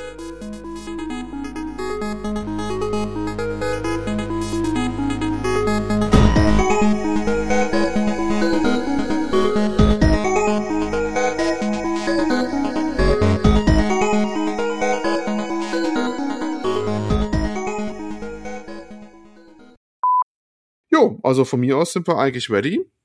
Mhm. Aha, aha, aha. Und dann äh, macht Lukas wie immer den äh, Zeremonienmeister. Also, Ja. ja. Yeah. Er ist schon wieder völlig thrilled, so ähnlich wie beim Hardware-Teil. Ich so, yeah, ich bin der Meister, leck mich Total. an. Totale Begeisterung. ja, ja. Das ja. Motivation einer Valium. Willkommen beim Älterwerden, wenn man einfach sagt, heute guten Tag, heute keine Schmerzen. Früher äh, Scheißtag, keine 200 Sit-Ups geschafft. Ey. heute ist man einfach nur froh, wenn man keine Schmerzen hat am Tag. so geht das dann rum. Ja, Ah, das ist. das scheint schon gut zu sein jetzt so. Ähm, Ja. Ich gucke jetzt noch wegen des Tees. Ich habe eine Packung geholt, aber ich habe den die, Ja. die Umverpackung nicht mehr, deswegen muss ich kurz googeln. Das ist von Kirpa, grüner Fokus. Köstlich, bestimmt. Grüner Fokus köstlich. Gut. Entschuldigung. Kirpa, grüner Fokus, Kirpa-Tee. Bla bla bla, Zitronengras und. Guarana. Lässt sich im Augenblick irgendwas. Hm, Genau. Okay. Der ist das. Ich bin auf der Herstellerseite und denkst du, die geben irgendwas an. Ist es nur so ein Bild oder so? Das ist ja ganz, ja, ist ja, ja, ja, ist ja ganz verrückt. Wie heißt die Firma nochmal? Kirpa. Aber die, steht, Ah, die schreiben okay. überhaupt nicht, was da drin ist. Das ist auch jedes Mal was anderes wahrscheinlich. Da ist Ayurveda drin, das ist gut für uns. Das ist auch Ähm. Ayurveda, ey. Teebox, Fächer. Ah. Ah, also wie im Hotel, im Buffet. Ja. Ja, genau. Also außer eine Klappe, kannst du die so herrschaftlich öffnen oder so? Ja. Ah, okay. Wichtig ist, dass die Öffnung herrschaftlich passiert. Ja. ja, richtig. Ja. Darf ich mich mehrere Stunden dazu äußern, dass du äh, Battle Royale abschaffen willst? Ja. Faschist. Äh. hey, du kannst gerne Korrekturen zu dem letzten Halbteil einbringen, na klar. Ja. Mhm. Das- Hat sich rausgestellt, es gab keine große Fanfraktion des Spiels Pegel.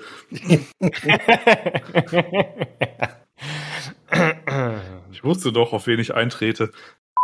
Ich sing nicht. Ich sing nicht mal für meine Mutter. Ja, okay, aber das ist ja, das ist ja, das ist ja ein Sozialisationsproblem. Das ist kein Problem. Das siehst du so. Meine Mutter sieht das auch so. Was das Sozialisationsproblem bestätigt. Ich habe dich gelöscht versehentlich. Mal kurz. Du hast mich gelöscht, Ja, lebensmäßig. Das ist auch Nee. mal lösch dich. Sagt man das so in deiner Hut oder? Ja, kennst du das nicht? Ja, bei Nee. den Kids? Nee, bei mir nicht. Ich, ich, ich höre das nicht, nicht mehrfach am Tag.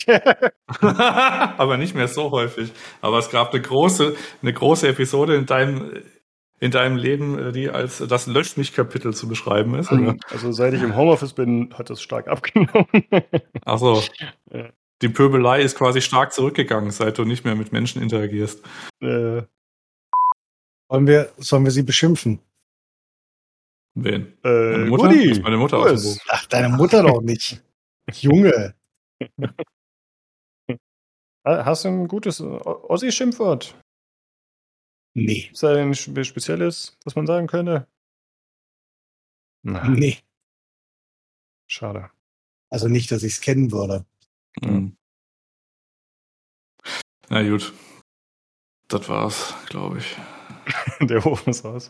Ja, der Ofen Ja. ist aus, die Motivation ist vorbei, die Spannung ist abgefallen. Absolut. Der Warum- Keks ist gelutscht, der drauf Hier ist kommt nichts mehr.